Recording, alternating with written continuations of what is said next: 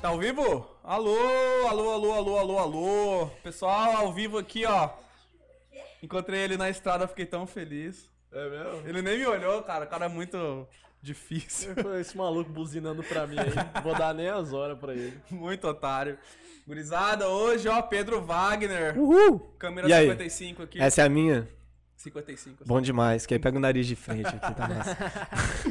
Ô, galera, antes de começar, eu quero falar sobre os nossos patrocinadores. Você acredita nisso? Mano, eu achei que ia demorar pra gente ter patrocinador, mas Eu também, cara. vencemos, né? Mas Deus é bom, né? Galera, Cervejaria Heresia. Melhor Boa. cervejaria de Cuiabá. Boa! O Thales deu uma errada com os caras, o cara quase desmaiou, velho. hum, gostoso, parece Cosmel, o cara... Aguze! Porra, Thales, fala Mano. isso não. Aguze de. É de. Mara... Não, que maracujá. Aí, ó, já errando junto também aqui. O cara desmaiando. É de cajamanga, né? É, de... cajamanga. É de cajamanga. Pô, é Muito maravilhoso boa, isso, muito- cara. É a gente tomou maravilhoso. uma de frutas vermelhas também, que eu sempre falo. A sour. Muito Nossa, boa, muito a boa. sour também. é demais. Galera, tem também a hamburgueria Santa Mônica.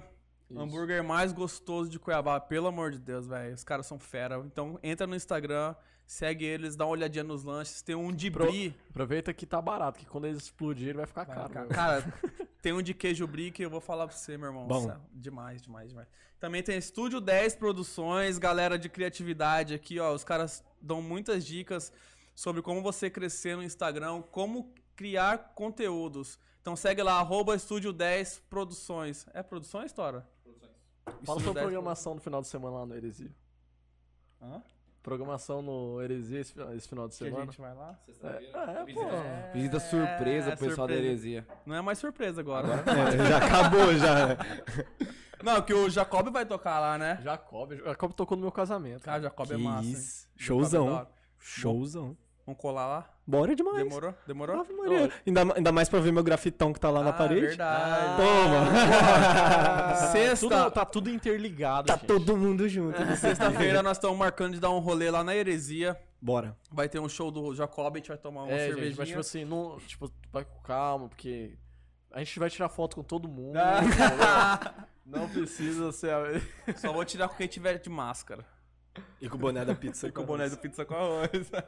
Ela nem tá vendendo o bagulho aí. É, não, mas vai, é, tem que pôr na cabeça da gurizada. Ô, mas na moral, esse boné é feião, velho. Não, então, então aproveita e toma isso pra Não, você. não, eu tenho um muito mais bonito. Ah, não. Mas muito mais bonito. Vai, vai humilhar ao vivo. Dale, pai!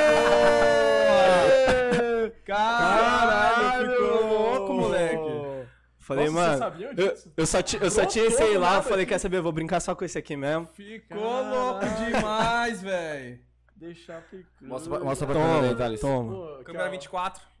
As pinceladinhas estão aí, a coroa tá junto também. Pô, Como é que é? hora, mano. pra fazer collab com Verdade, mano. Aí, ó. Ué, bora sortear um pra galera. Demorou? Bora mesmo? Bora mesmo. hora, hein? Foda. Já faz uma foto aí, ó, posta no Vamos Instagram e fala, bora Exatamente. sortear. No meio da live aqui a gente sorteia. Demorou. Verdade. E, eu- e aí eu faço um personalizado pra quem ganhar. É, mas se for de comentário, eu já sei quem vai ganhar.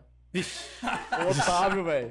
O Otávio é o plantonista do nosso Caralho, podcast. Até muito agora ele não fera, falou nada. velho. Ficou muito Curtiu, foda. mano? Da Cara, hora. foi uma correria, velho. Hoje, nossa, eu fiz no tá doido. meio tempo correndo, aí acabou a tinta. Eu falei, vou comprar mais tinta. Deu tempo de terminar, Mano, deu é tempo o de rolê secar pra, pra parecer que o bagulho. Mano, Então, mano. entendeu?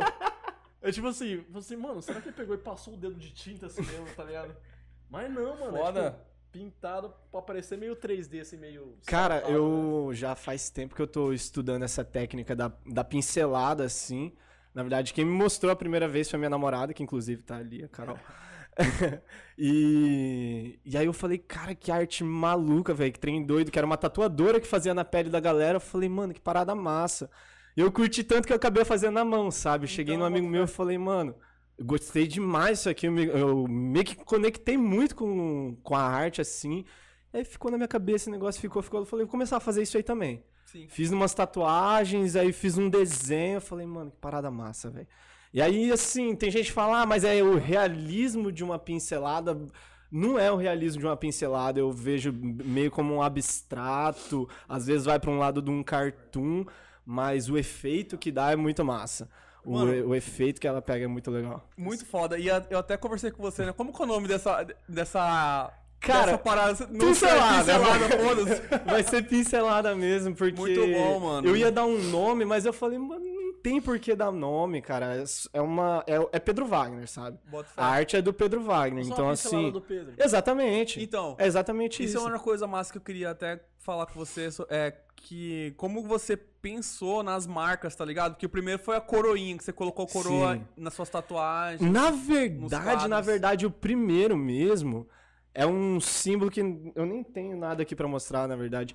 É, que era o Dotwork Tattoo Studio. Foi quando eu montei meu estúdio, eu só fazia pontilismo, eu pensei, ah, o nome vai ser Dotwork. Porque Dotwork é pontilismo em inglês, é um nome legal, um nome forte, chama atenção e tal. E eu falei, tá, e a logo desse estúdio, como é que vai ser? Eu falei, pô, tem que ter referência ao pontilismo. E aí eu fiz três pontinhos, botei um círculo em volta assim, eu falei, é isso aqui, velho. Curti. Era um círculo com três pontinhos. E aí eu saí do pontilismo. Tipo assim, hoje a minha especialidade é o realismo miniatura. Então, assim, saiu muito do pontilismo e eu falei, tá, vou ter que ressignificar essa, essa logo. E aí eu falei, pô, três pontinhos é reticências também. Então é mais do que só pontilismo. Aham. Pode ser realismo, pode ser black work, pode ser várias outras coisas. Só que aí foi passando, cara, e a arte ela é muito é, é muito mutável assim, cada, cada coisa que você vai aprendendo, você vai acrescentando no teu conhecimento assim, vai acrescentando no teu estudo. E aí você vai pra outro lado, você vai pra outros lugares e eu nunca tive uma identidade mesmo assim artística que a galera bate o olho e fala, pô, isso aqui é do Pedro, velho. E era a minha maior vontade, tá ligado? Era tipo assim, a galera bateu o olho e falar, mano, isso aqui é do Pedro, não? É. Aí eu falava, velho, como é que eu vou conseguir criar isso não só nos desenhos, mas também nos quadros, nas tatuagens? Eu falei, mano, tá, vamos, vamos estudar, vamos pesquisar o que, que vai virar. Eu falei, primeiro, eu preciso dar um jeito de mudar uma logo, que é o mais reconhecível, né? A, a logo é a primeira coisa que você bate o olho e você consegue reconhecer. E eu falei, mano, essa logo redonda não vai dar. Quando foi que eu percebi isso? Foi quando eu fui fazer um grafite. Se eu não me engano, foi o grafite do Jimmy Burger, a primeira vez que eu fui fazer o grafite lá. Todos aqueles painéis que tem no Jimmy Burger que a gente troca geralmente de quatro em quatro meses. Sou sempre eu que faço lá com eles. E aí eu fui fazer a logo redonda e eu falei, mano, é muito difícil fazer um círculo perfeito, Tá velho. parecendo um ovo. É exatamente, mano. Ficou um trem tortão. Eu falei, mano, ferrou. Falei, não, não vou fazer isso aqui, não. Aí eu falei, tá, vamos mudar essa ideia, vamos mudar essa ideia. Só que eu queria que tivesse significado ao mesmo tempo.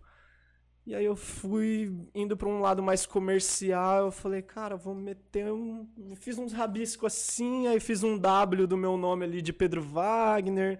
Aí não ficou tão legal. Aí na hora que eu botei o W três pontinhos embaixo, eu falei, mano, parece uma coroa. Ah, foi aleatório então, mano. não Assim, pensado. mano, assim. E aí eu fui desenhando. Cara, eu desenhei ela de. Eu acho que até tem essa folha, assim, com várias, várias, várias opções mesmo. E aí eu falei, cara, como é que eu vou dar uma explicação? Como é que eu vou conectar isso com o meu propósito de passar a minha ideia da minha arte? E eu falei, mano, a coroinha. Cadê? Minha máscara aqui vai dar pra ver melhor pra quem não tá vendo. A cor- Vou botar aqui, ó. Nossa. A coroinha, ela tem esse desenho, ela é aberta aqui. Aqui tá massa aqui? Dá pra pegar aqui? Pega embaixo pra não dar som. Show. Ó, ela tem esse desenho. Caralho, tô, tô nervoso, tá vendo? Tô nervoso. tremendo. Sério? Ah, audiência. ó. Em rede nacional. Mas Tá a coroinha, ela tem esse desenho É, aberto mundial. assim. E ela começa da esquerda pra direita, porque, pô, tudo que a gente faz, a gente faz da esquerda pra direita, né, velho? É Sempre Aham. escreve, as histórias são contadas, os livros são lidos da esquerda pra direita. E tem esse movimento difícil, assim, de altos e baixos. Eu falei, mano, é igual a minha vida também, mano. Tem altos e baixos, já fiz muita coisa, muita coisa aconteceu. E teve um momento, mais precisamente ano passado, que eu passei por um, um, um punk, assim, uma parada muito pesada. E eu meio que caí na. Tipo, eu não sabia mais o que fazer com a minha arte, sabe? Eu não sabia pra onde ir, eu não conseguia me definir, eu não conseguia aceitar o que eu tava fazendo. E aí eu desci. E é o momento que a coroa desce aqui, Que louco. tá ligado? Só que depois que eu desci nesse meio que do fundo do poço, é um amigo meu. Eu sempre falei isso assim, porque foi um amigo meu há muito tempo falou: Cara, quando você chega no fundo do poço, o único caminho que você tem é ir pra cima. Você já tá no fundo do poço, mano. O único caminho que você tem é subir. E aí eu falei, é isso, velho. Agora vamos começar do zero e re- ressignificando a parada, vamos redesenhando o negócio. E aí virou um caminho muito mais tranquilo, até chegar o momento que tá agora, sabe? Que só tá melhorando, só tá crescendo, só tá aumentando cada vez mais. E aí por isso que no final ela tem uma curva mais tranquila, mais fluida. E ela volta. Por que, que agora é ao contrário? Porque eu quero, por, por tudo assim, voltar pros quadros. E os quadros foi onde eu comecei, mano. Eu comecei a pintar com 6 anos de idade. Eu parei de pintar com, tipo, com 8, com 9 anos de idade eu parei de pintar. Com 7 anos eu fiz minha primeira exposição, velho, com 7 anos de idade. Olha. Tá ligado? Era um vernissage com vários artistas, mas eu tinha 7 anos de idade e eu tava expondo lá, tá ligado? Vendeu, quatro quadros meus lá vendeu. Pô, mó legal, velho. Pra família, né? Mas vendeu. Ah, tá bom. Mas vendeu? Oxe. Caralho, deu pra pagar um McDonald's Pra lá, família ainda, a família nunca compra nada. Pô, e você Uhum. vê, tipo, você vê, você, pô, da hora, mas não imagina. Não imagina. significado. Ninguém imagina. E virou uma coisa muito comercial, sabe? E tinha um artista que. eh, tem um artista na tatuagem que o cara literalmente fazia a assinatura dele na pele das pessoas. Eu falava, mano do céu. Quando eu for tatuar com esse cara, eu quero a assinatura dele, velho. Ele faz em todo mundo, ele vai fazer em, também, também, em mim também quando eu for tatuar com ele. Eu falei, mano, e se eu assinasse a pele da galera também? Hum, Eu não queria escrever Pedro Wagner, PW, não, não, não ia escrever isso. Mas eu falei, mano, e se tivesse alguma coisa que fosse um símbolo que aparecesse na pele das pessoas? Por coincidência gigantesca, um amigo meu foi tatuar comigo, ele falou, "Ô, faz tua coroinha aí. Que louco. Eu, ah, bota o pé. Aí eu peguei e fiz a coroa na tatuagem, eu falei, caraca, vi, velho, é eu vi isso, que tem uma do, do Slim Shady que tá assim. Sim, nossa, essa aí é sensacional do André, mano. Essa aí, pra mim, é uma das tatuagens mais absurdas que eu já fiz.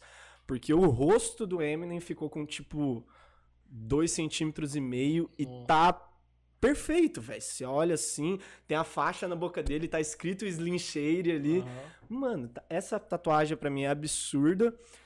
E ao mesmo tempo, com a tem a coroa lá, mas eu falei, tá, e se alguém não quiser tatuar a coroa? Tá ligado? Se alguém não quiser fazer a coroa, não quiser a minha assinatura, então eu vou fazer a minha assinatura com imagem também. Então, minhas tatuagens, ela é o realismo miniatura, que é o que eu sou muito apaixonado em fazer, curto pra caramba fazer. E aí tem uns respingos da street art, tem uma escrita ali na, na pegada do, do lettering de street art de rua mesmo. E o que eu acho, o que é mais legal, assim, que eu não vim da rua, assim, eu nunca saí pra rua pra grafitar, pra nada, assim. Mas eu gosto demais dessa cultura, sabe? E eu falei, vai, qual que é o problema de eu fazer essa cultura na tatuagem, sabe? E aí marcou. Eu falei, pô, agora vamos então botar isso na cabeça das pessoas de verdade, né? Bora entrar isso a fundo na cabeça da galera. E foi, foi acontecendo. Foi virando, foi virando, foi virando. Aí, como eu, eu, eu gosto muito de estudar marketing, né? Eu, pô, sou apaixonado em marketing, gosto demais. E eu falei, quer saber? Vou deletar tudo do meu Instagram e deixar só o que eu faço que tem a coroa. Cara, quando eu fiz isso, velho, a galera começou a ver, começou a ver. Eu tava cobrando assim. co- ah, o valor de 100% que eu cobrava numa tatuagem, eu tava cobrando 20%, 30%. Mano, faz minha coroa que você vai pagar 200 reais só. Uma tatuagem de mil. E aí a pessoa falava, demorou, faz, faz. Cara, meio que deu uma quebrada na- no mês ali, mas lotei a agenda de gente querendo assinar. Aí quando eu vi, mano, todos os clientes chegam lá no estúdio, fala, Pedro, monta arte. Eu monto e boto a coroa, a pessoa nem fala nada, velho. E aí na hora que eu termino a tatuagem, a pessoa fala, cara, sabe o que é mais foda? Tem a sua assinatura. Eu falo, é isso. Sabe? Já teve cliente que chegou pra fazer outra tatuagem e falou assim: Ô, você não acredita, cara? Uma pessoa me parou na rua e falou: Ô, é do Pedro Wagner essa tatuagem, né? Aham. A pessoa falou: Aham, eu vi a coroa. Puta, mano. Aí eu falei: Cara, olha Olha. onde tá. Eu, eu arrepio de lembrar disso, mano. Mas eu falo: Cara, onde tá chegando essa parada? É a velho?" identidade visual, né, É mano? exatamente Você tá louco. E isso, é uma mano. coisa assim, é um, é um- como se fosse um, um ícone, um símbolo, que dá pra você aplicar em muita coisa também. Tudo, Tudo. tudo, cara. tudo, tudo. E é o que eu tenho feito agora. Uhum. Porque eu acho que assim. é, a gente tem que ser especialista em alguma coisa pra ser reconhecido inicialmente. Então eu marquei a tatuagem. Tatuagem, tatuagem, tatuagem, tatuagem. Mas a minha vontade não é ser reconhecido pela tatuagem. Não é que meu nome seja gigante na tatuagem. É que meu nome seja gigante como artista plástico. Tatuagem pra mim é uma arte plástica também. E eu comecei a entender isso tem pouquíssimo tempo que eu aceitei que a tatuagem também é arte plástica.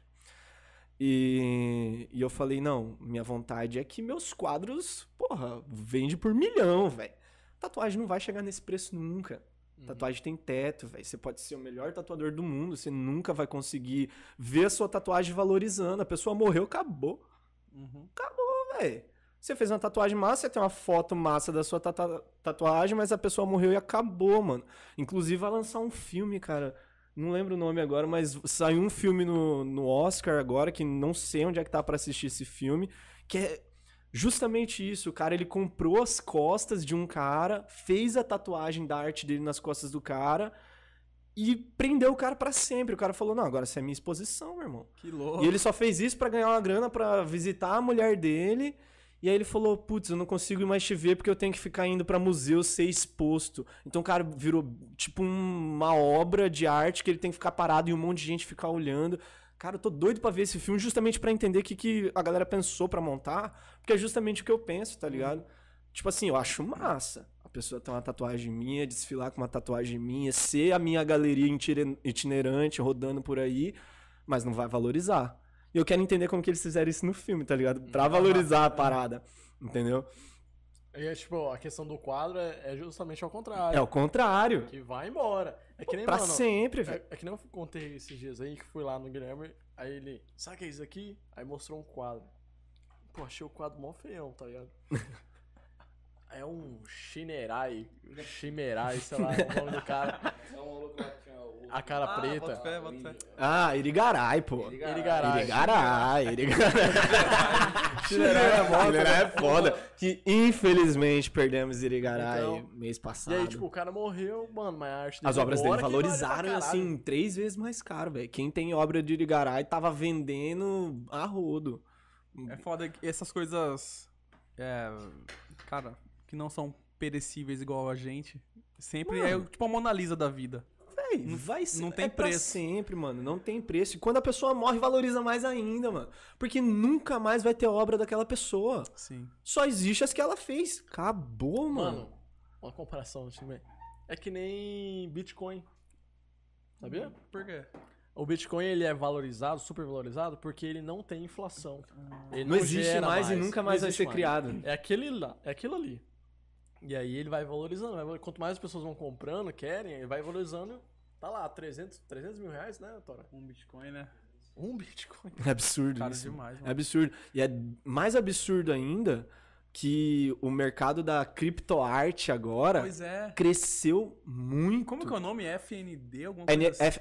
N- NFT. NFT. Eu tô estudando pra Os entrar nesse mercado música, já, vende arte, né? Eu já vi essa O parada. que você quiser, cara. Qualquer o que coisa. você quiser, qualquer coisa, qualquer imagem, print do, Insta, ah, do, do Aham. Twitter, é, meme. Quando você ficar famoso, você pode vender. Seu Cara, é absurdo esse negócio da criptoarte É e louco funciona demais. Os Funciona caras pagam uma demais, grana mano. nisso aí, velho. Mano, demais, Eu demais, tô por demais. fora, não tô sabendo. Tipo assim, ele, ele faz um quadro. Aí ele digitaliza o quadro dele. Hum. Aí vem um. Quero vender meu quadro aqui por 30 mil reais. Ah, o JPEG. O cara vai lá e compra o JPEG. Cara, Sabe quem faz aí? Sabe o que, que a galera faz, na verdade? Faz um quadro pra virar um NFT, digitaliza esse quadro. Quando digitalizou o quadro, queima. Olha que louco. Taca fogo no quadro. Real, ter assim, ó. outro. Não tem outro. Caralho, mano. que dó, Não tem mano. como a pessoa ter o quadro físico. Foi um quadro pintado à mão. E o NFT, ele- a, a criptomoeda, ela é muito segura, né? Ela é extremamente segura, fechada em, fechada em cadeias de blockchain, essas coisas tudo assim. Não tem como você hackear, não tem como e entrar. quem pagar o preço dela não vai distribuir. Não vai, mano. Só que aí que tá. Ó, explicando resumidamente o que, é o NFT, porque a galera fala, cara, mas como é que você coloca criptomoeda na arte, velho? É simplesmente assim. Eu tenho criptomoeda. Vamos botar que eu tenho, sei lá, 10, cripto, ah, ah, 10 bitcoins. Porra, milionário, né? Rico pra caralho. Não, mas vamos botar que eu tenho 10 bitcoins ali. Eu pego as minhas 10 bitcoins e boto na foto desse copo aqui. Pá. Botei minhas 10 bitcoins na foto desse copo e esse copo tá assinado Pedro Wagner. Minhas 10 bitcoins acabou de passar a valer 11. Eu valorizo a bitcoin em cima da arte. Então a pessoa compra a arte com a bitcoin um pouco mais valorizada. E aí o mercado vai girando e valoriza a bitcoin. Então assim, a pessoa de certa forma, não tá comprando a arte.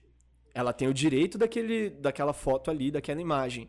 Mas ela tá comprando as bitcoins atreladas àquela arte. É, é como se fosse realmente a venda de arte nos museus. Tipo assim, se eu boto um quadro meu no museu, vai lá um milionário e compra, e ele paga, sei lá, 300 mil reais no meu quadro. Pronto, ele pagou 300 mil reais no meu quadro. No dia que ele quiser vender, ele não vai vender por 300 mil. Os caras compram quadro pra investir, é investimento. Então o mínimo que ele vai vender, sei lá, é 301 mil. Sim. Ele tem que ter lucro E na parada. O cara que comprar por 301 só vai vender por 302. Exatamente, só vai crescendo, só vai crescendo.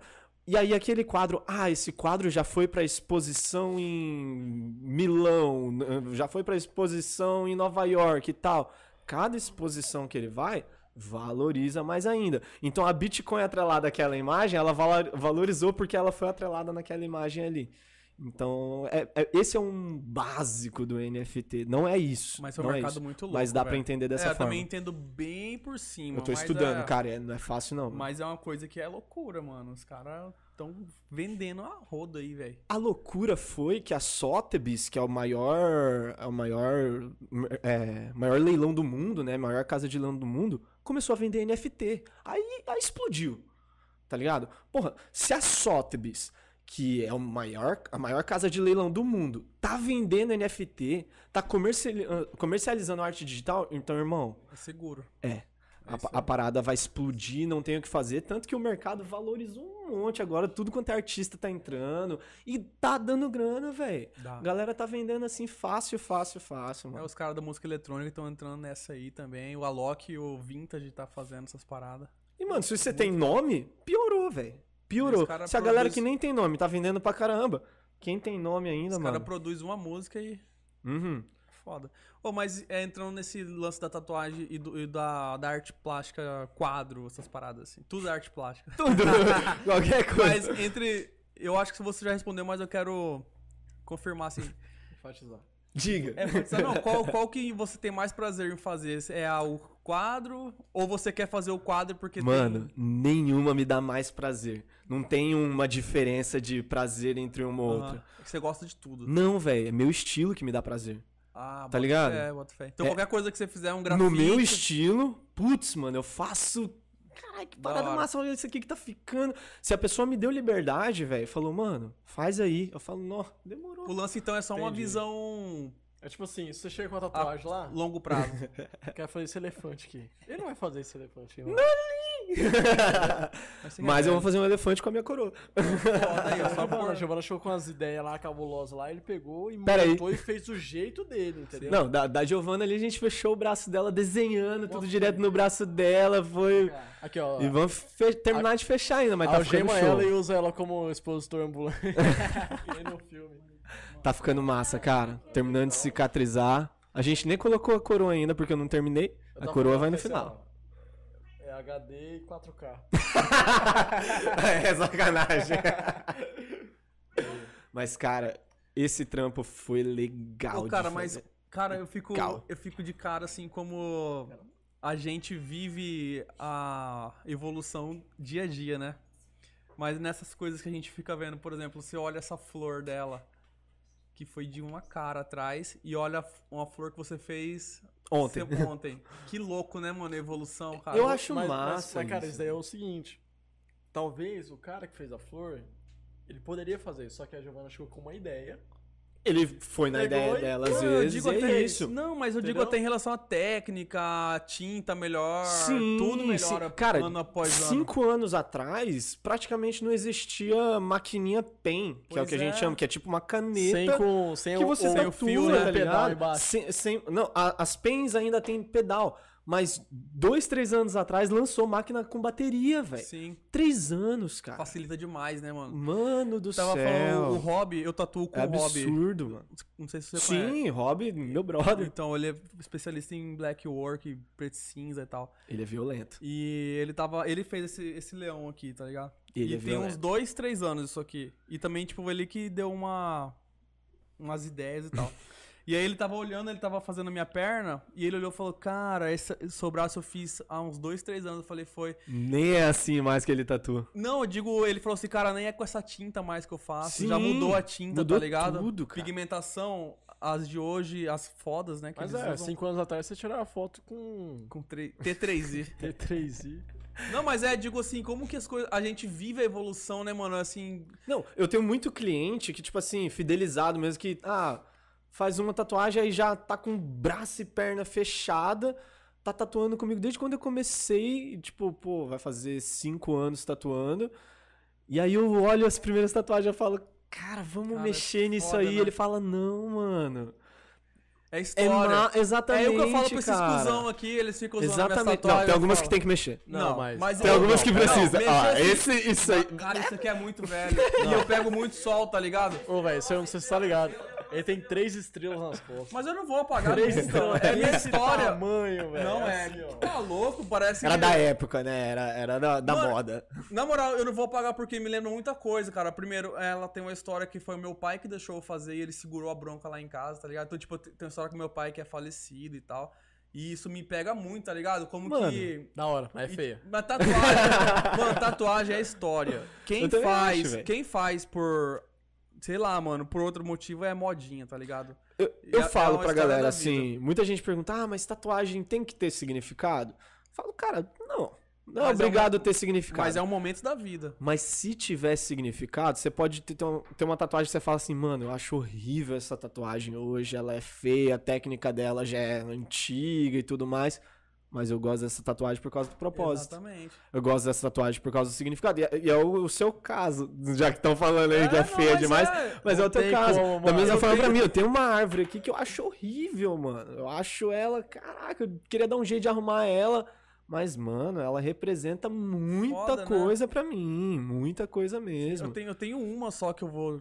Que eu não gosto, que é essa aqui, que eu viajei, que eu era muito novo, tá Ele ligado? pegou um é uma ícone bosta. lá no Propriedades, mudaram O cara- o ícone do- da pasta. cara- você vai no- Você cara- vai no Google e escreve cara lá, fez câmera com- PNG vetor. O cara fez com ferro de boi, tá ligado? Mas eu tô planejando com o Robin, a gente vai tampar isso aqui, vai ficar da hora. Caraca, faz Vai dar trabalho. vai tampar isso aí com o quê? Com a faixa preta. Preto, igual, igual o PC Siqueira tampou. Pronto. Já viu falar do white over black? Não. Tem uma técnica de tatuagem que a galera realmente fecha o braço de preto, faz uma área muito preta assim. Eu não sei exatamente como funciona, mas aí eles vão fazendo várias camadas de preto, até o, preto fixar demora anos, velho, pra ficar bom. E aí eles vêm com camadas de cinza, depois camada de branco. Que em foda. cima do preto, mano. E pega, velho. Aí fica uma puta tatuagem pretona e uns riscos brancos assim. Aí você forma o desenho que você quiser, a galera faz flor, essas coisas. Fica show, mano. nunca Cara, vi ninguém fazendo no Brasil. especializado deve ficar louco mesmo isso aí, velho. Mano, Tá nunca vi ninguém fazendo aqui no Brasil, só vi pra fora mesmo, mas nem faço ideia de como é que faz, se é assim mesmo, mas pelo que eu entendo de tatuagem é desse jeito, entendeu? Aham. Talvez, tipo assim, se passar um branco aí em cima dessa sua Ah. tatanos já, Sim. já tá bem cicatrizado e tal. E for fazendo várias camadas de branco, várias sessões, é capaz de pigmentar, entendeu? Pois é. Então aí você pode detalhar ela, botar os botões aí, fazer um trem melhor. Não, tá louco. cara. Essa que eu peguei ódio já. Se pudesse. aí é complicado. Aí é foda. Mas tá massa. Eu não, tipo, não sou aquela, aquele cara que fica com, tipo, noiado, tá ligado? Ah, vou. Você já fiz, tá ligado? E, Já e também tem, e também tem um detalhe, assim. Tem gente que. A, a tatuagem, querendo ou não, é uma parada estética, né? Tem gente que se sente mal, mano. tem Sim, gente que fica.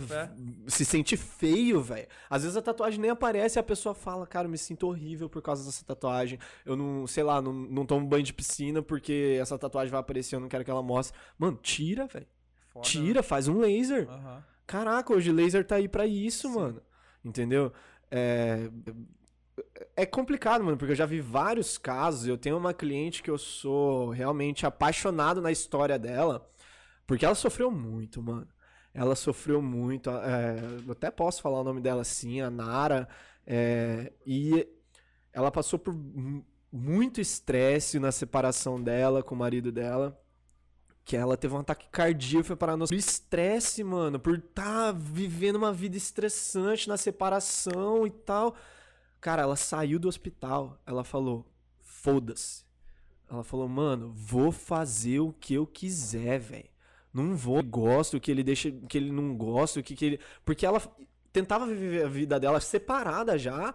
E ele, não, você não pode fazer isso. Cara, tá ficando doido, mano. Chatão. Chatão, chatão. Ela viu um estúdio de tatuagem assim, saindo, ela disse, saindo do hospital, ela viu o estúdio de tatuagem, parou e fez uma tatuagem. Só que ela não gostou da tatuagem, ela não gostou do resultado. E aí o filho dela falou, mano, vai nesse cara aqui, que era eu. Cara, a gente começou a tatuar. A gente fez por baixo, assim, já umas 30 tatuagens. Já fechei o braço dela na tatuagem. Tem tatuagem no pé, tem tatuagem nas costas, e tudo grandona as tatuagens. E ela fala, Pedro, hoje eu me olho no espelho e hoje eu sou gostosa. Hoje eu, hoje eu sou foda. Hoje meus, meus filhos são apaixonados no que eu faço. Minha filha, que era super introvertida. Eu falo, cara, que foda que tatuagem pode fazer na vida da Cara, mas pessoa, é, tá ligado? Isso é um negócio massa, porque tatuagem é pra quem gosta mesmo, mano. Porque eu acho uma terapia, juro por é doloridinho, Uhum. mas. Cara, eu curto ficar lá seis horas o hobby riscando e tal, tá ligado? Não Uhum. dói. Mas eu sei que a dor vai, vai, vai ser uma arte foda, velho. Dói pra caralho. Dói. Porra, eu sofro pra caralho fazendo Aham. tatuagem. Mas na hora que você termina a tatuagem, você olha no espelho e você fala. "Ah, Era isso que eu tava pensando, tá ah, ligado? aqui." Aí os caras falam, é, como que você faz? Eu falo, mano, você não gosta? Não, então não- você não faz. Só não fazer, velho. Tá massa, pronto. Só não fazer, cara. Igual- cara, é, já passei por um preconceito já com tatuagem. Até estranho um branquelão desse falando, ah, passei por preconceito. Mas é real, mano. Mas é. A Mas gente, tem- eu, fi- eu fiz um show uma vez e a gente desceu do palco. É, inclusive, pra quem Então, não sabe, eu já, já, já, já sobre isso. Tava, tava engatando aqui já. Mas aí a gente desceu do palco e tinha uma galera bem influente lá, assim, uns empresários e tal. E o nosso assessor tava conversando com eles pra gente fazer um evento com eles e tal, fazer um. Era uma galera dono de hospital daqui de Cuiabá. Hum. É. Hum. Aí o cara chegou, começou a conversar com a gente, o cara tava meio bêbado, ele. Não, e aí, gostei do show de vocês, bacana e tal. E eu tava com a, com a jaqueta aqui até o pulso, quente pra caralho, suando depois de descer do palco. Falei, mano, deixa eu tirar aqui. Eu tirei, fiquei de boa, amarrei na cintura aqui. Aí ele olhou meu braço fechado na tatu. Aí ele, você gosta dessas tatuagens? Aí eu já, ah, Não, mano. sei, sei que gosta. Eu, ah, não. Eu fiz por mano. causa de você. Não começa falando isso, não, velho. Porque pra que, que eu ia ter feito se eu não gosto? Caralho. Eu falei, eu gosto. E tem que ah, Ah, lamber o saco, né? Porque, porra, ia ser uma puta do evento. Trouxão, mano. Aí o cara começou assim, não, é porque não sei se você sabe quem eu sou, sou sócio de tal hospital daqui de Cuiabá e tal e tal. E vou te ser bem sincero, se você fosse pedir emprego no meu hospital, a gente não ia te contratar porque Ah, você tem essas tatuagens. mano. Falei, meu irmão. Ainda bem que eu não sou enfermeiro, velho. Não, filho, eu virei pra ele e falei, meu irmão, se eu precisasse de emprego, você seria a última pessoa que eu ia procurar. Nunca que eu queria trabalhar pra vocês. E se vocês queriam a gente no seu evento, vocês não vão ter mais. Se Caralho. quiser, vai ser só o Vitor sozinho, eu não vou participar. O Vitor olhou e falou, eu também não participo. Eu falei, mano, eu juro, esse foi um dos piores momentos da minha vida, assim, que você fala, cara, Como é que, Que pode, né, porra, velho? Retrógrado demais. né? Mas tem mano, muito, tá louco. Demais, Tá louco. demais, demais. É horrível, a sensação muito ruim, é é, muito ruim. horrível, Ô, mano. galera, horrível. mudando de assunto aqui rapidinho.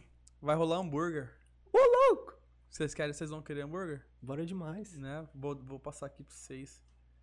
Aqui, ó, se liga. Escolhe aí. Ave. Ave. Palizades. O que, que é isso? Como é que fala Será isso que é aqui? bom? Eu, Como é que é o eu peço, sotaque? eu vou pedir o Hot Angel. Hot Angel. Isso é bom. Pão brioche, hambúrguer angus, mussarela, bacon, geleia de pimenta. Caralho. Bom. Ô, esse aqui é bom, velho. Isso Mano, é, é loucura esses hambúrguer aí, velho. E vem no ponto certinho, meu irmão. Certo. Mano, eu vou nesse aqui também, velho. No Hot Angel.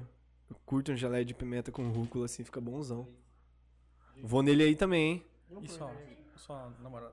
Vê, amor, tem uns bonzão. Vai comer não? Tá de boas? Tá de boas, então. Eu também queria. Eu fui forte, ela ofereceu pela primeira vez, eu falei não. aí eu segundo eu falei, pede um pra Você vai querer? Vai. Ou você quer? Escolhe aí, cara. Já Vai querer ou não vai querer? Quero, quero o Angel também, Hot Angel.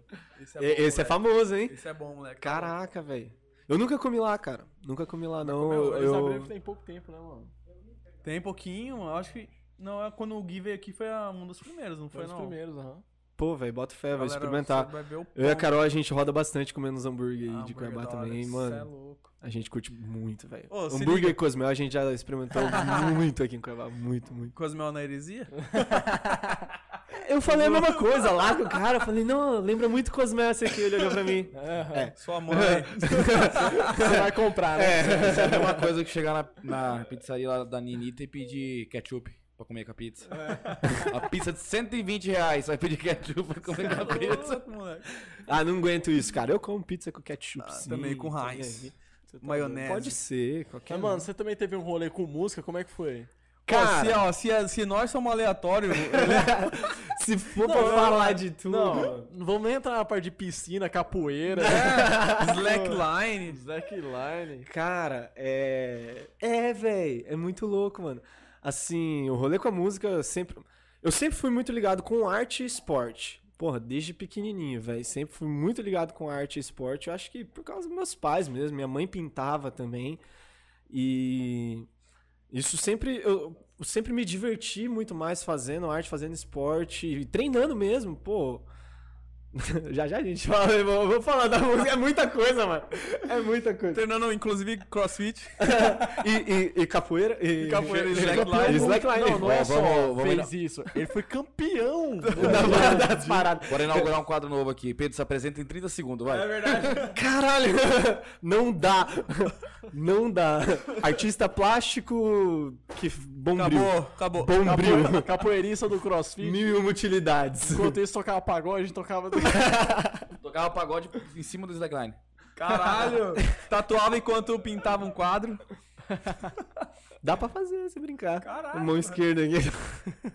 Cara, mas desde pequeno, assim, a minha família, ela ah, tinha uma rádio aqui em Cuiabá, então desde pequeno eu ia pra fazenda com o pessoal e eles levavam cantores lá e eu ficava, mano, que massa, velho. Sertanejo, lógico, Cuiabá é só sertanejo, velho. Então os artistas que, que iam lá eram só artistas do sertanejo e eu ficava, puta, que parada massa, que parada massa. Aí aprendi a tocar violão, lógico, desde pequeno toco violão. E com uns 16, 17 anos comecei a cantar e escrever música. E cantar, escrever, cantar, escrever. Que eu queria ir pra fazenda, nas rodas que a gente reunia com os cantores. E todo mundo cantava, sabe? Eu falava, mano, eu quero cantar também nessas rodas, tá ligado? E aí um dia eu cantei e a galera falou, massa, véi. Continua, mano, solta aí. Eu falei, ah, tem uma música minha. Eles, não, mostra. E eu, pô, cantando e tal. E tem até um fato meio curioso, assim, que eu já tive quase uma oportunidade de ser o Luan Santana. Juro, literalmente. Sério, mano. Literalmente, eu fui um dos primeiros a ouvir a Meteoro. Puta Que é a composição do Marco. Aurélio, que ele frequentava a fazenda lá junto com o Paulo Sérgio, que era a dupla dele. Ah. E ele me mostrou uma vez, eu, eu lembro que eu tava indo com ele, no carro dele, pegar as malas dele e tal pra ajudar. Ele falou: "Ô, ouve essa música aqui que eu fiz. Tava lá, junto com um guri, que era o Luan Santana, que ajudou a escrever a música. Eu, caraca, massa a música e tal. Ele, bacana. E começou um papo, ele falou: velho, vai lá pra Campo Grande um dia, cara, gravar alguma coisa. Eu falei: ah, vou ver. Ah, Ficou nessa, ficou mais. nessa. Luan Santana cresceu, gravou Meteoro. Eu falei, putz, será que eu teria a chance de ter gravado Meteoro e ser o Luan Santana? será que hoje? essa era a minha música? Já pensou, mano? Mas bom demais. Seguiu. Gravei umas músicas sozinho com o pessoal lá da rádio, inclusive a Carol gosta muito de uma chamada Chuva de Saudade. É muito ruim a música. Mas é legal ver, justamente o que a gente falou da, da parada da- das tatuagens. A gente olha ah, antigamente. Vai ter que mostrar depois. Ô, tem alguém pegar uma aguinha pra mim, por favor? E aí, velho, gravei essas músicas, eu falei, cara, que massa e tal. E aí, eu tinha muito contato com o pessoal do 2x1, com o Beto e com o Ivan, e eles falaram, ô, vem fazer um show com a gente um dia. Eu falei, porra, é isso, velho. Vou. E aí eu comecei a frequentar, eu tinha 17 anos de idade, então meus pais iam junto comigo, e aí eu fazia participação na Valley, na, na cachaçaria. E eu falei, cara, Caralho. massa, velho. Doido, né? Eu, não tô conseguindo entender ainda, mano. Olha, nós tava falando aqui tatuagem, quase Valeu, que irmão. fazer participação na Vale. que, mano? Como assim? Que horas você estudava? Ainda tinha. eu- mano, Ao mesmo tempo, eu tava fazendo capoeira, ao mesmo tempo eu tava na escola, ao mesmo tempo eu tava fazendo louco, mano. curso de desenho. Tá louco, E mano. cantando, e, mano, eu sempre fui assim, Só, ligado no pode- 220, mano, fazendo de tudo, cara. Ô, você vem cantar aqui na Vale sábado? Não posso, tem o Campeonato Mundial de Capoeira. tipo, isso aí a galera fala, Hã? tá, tá ver, bom. né, mano?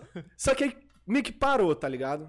Aí eu falei, ah, não é pra mim, eu ainda não tinha 18 anos, então era difícil e tal. E aí tava entrando no terceiro ano, eu queria entrar na faculdade. Eu falei, ah, quer saber, vou estudar, focar em estudar mesmo, passar, querer entrar pra arquitetura. Inclusive, já trabalhei muito nesse ramo, fazer imagem 3D, aí ó, mais uma ligação, tá ligado? Mais uma parada. Parece o Bruno. Bruno, ele tem duas carteiras de trabalho, tá tudo preenchido já. Foi até vendedor de colchão, ó. Ele tem só 21 anos. Tô brincando, tem mais. 22.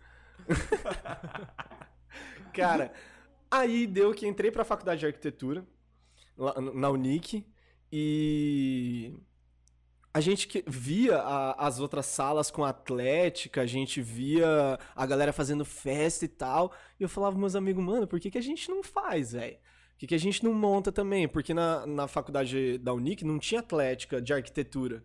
Falei, bora criar. Juntamos uma galera e a gente fundou a Atlética Furnários, que tem até hoje, mano. Louco. Se olhar a plaquinha lá dos fundadores, tá lá. Eu, Vitor, Marrenca, uma galera junto. E a gente falou, beleza. A gente. A a Atlética, muita gente pensa, ah, Atlética é só festa, é só bagunça. Não é não, mano. Atlética ajuda demais os alunos, cara. A gente ia atrás de desconto em impressão de. Porque na arquitetura você imprime umas paradas grandona, cara pra caramba. E aí a gente fazia parceria com. Pô, e tem fanfarra, tem tudo, né, mano? Tem, velho. Mas aí a galera que já tem mais grana já. Isso é cara pra Ah. caralho. A gente não conseguiu montar a nossa. Nossa, eu fiz um casamento de uma noiva uma vez que aí na valsa chegou a atlética dela Mano, tocando. tem umas atléticas aqui em Cuiabá que é absurda, velho. Absurda de gigante. Era medicina, não. Ai, é, tem grana mesmo. Mano, eles são gigantes. Gigantes. São, as- se eu não me engano, são as maiores. É a maior de todas. E a bateria deles é absurda Pô, de foi- foi foda. massa, cara, é foda, é foda. É uma apresentação sensacional que eles fazem, mano.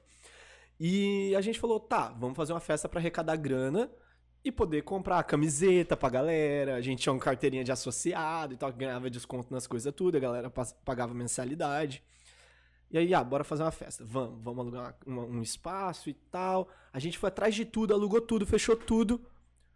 Aí a gente falou, e o que, que vai tocar? Não tinha grana mais, mano. A gente não tinha mais como contratar ninguém pra tocar, não tinha grana pra DJ, velho.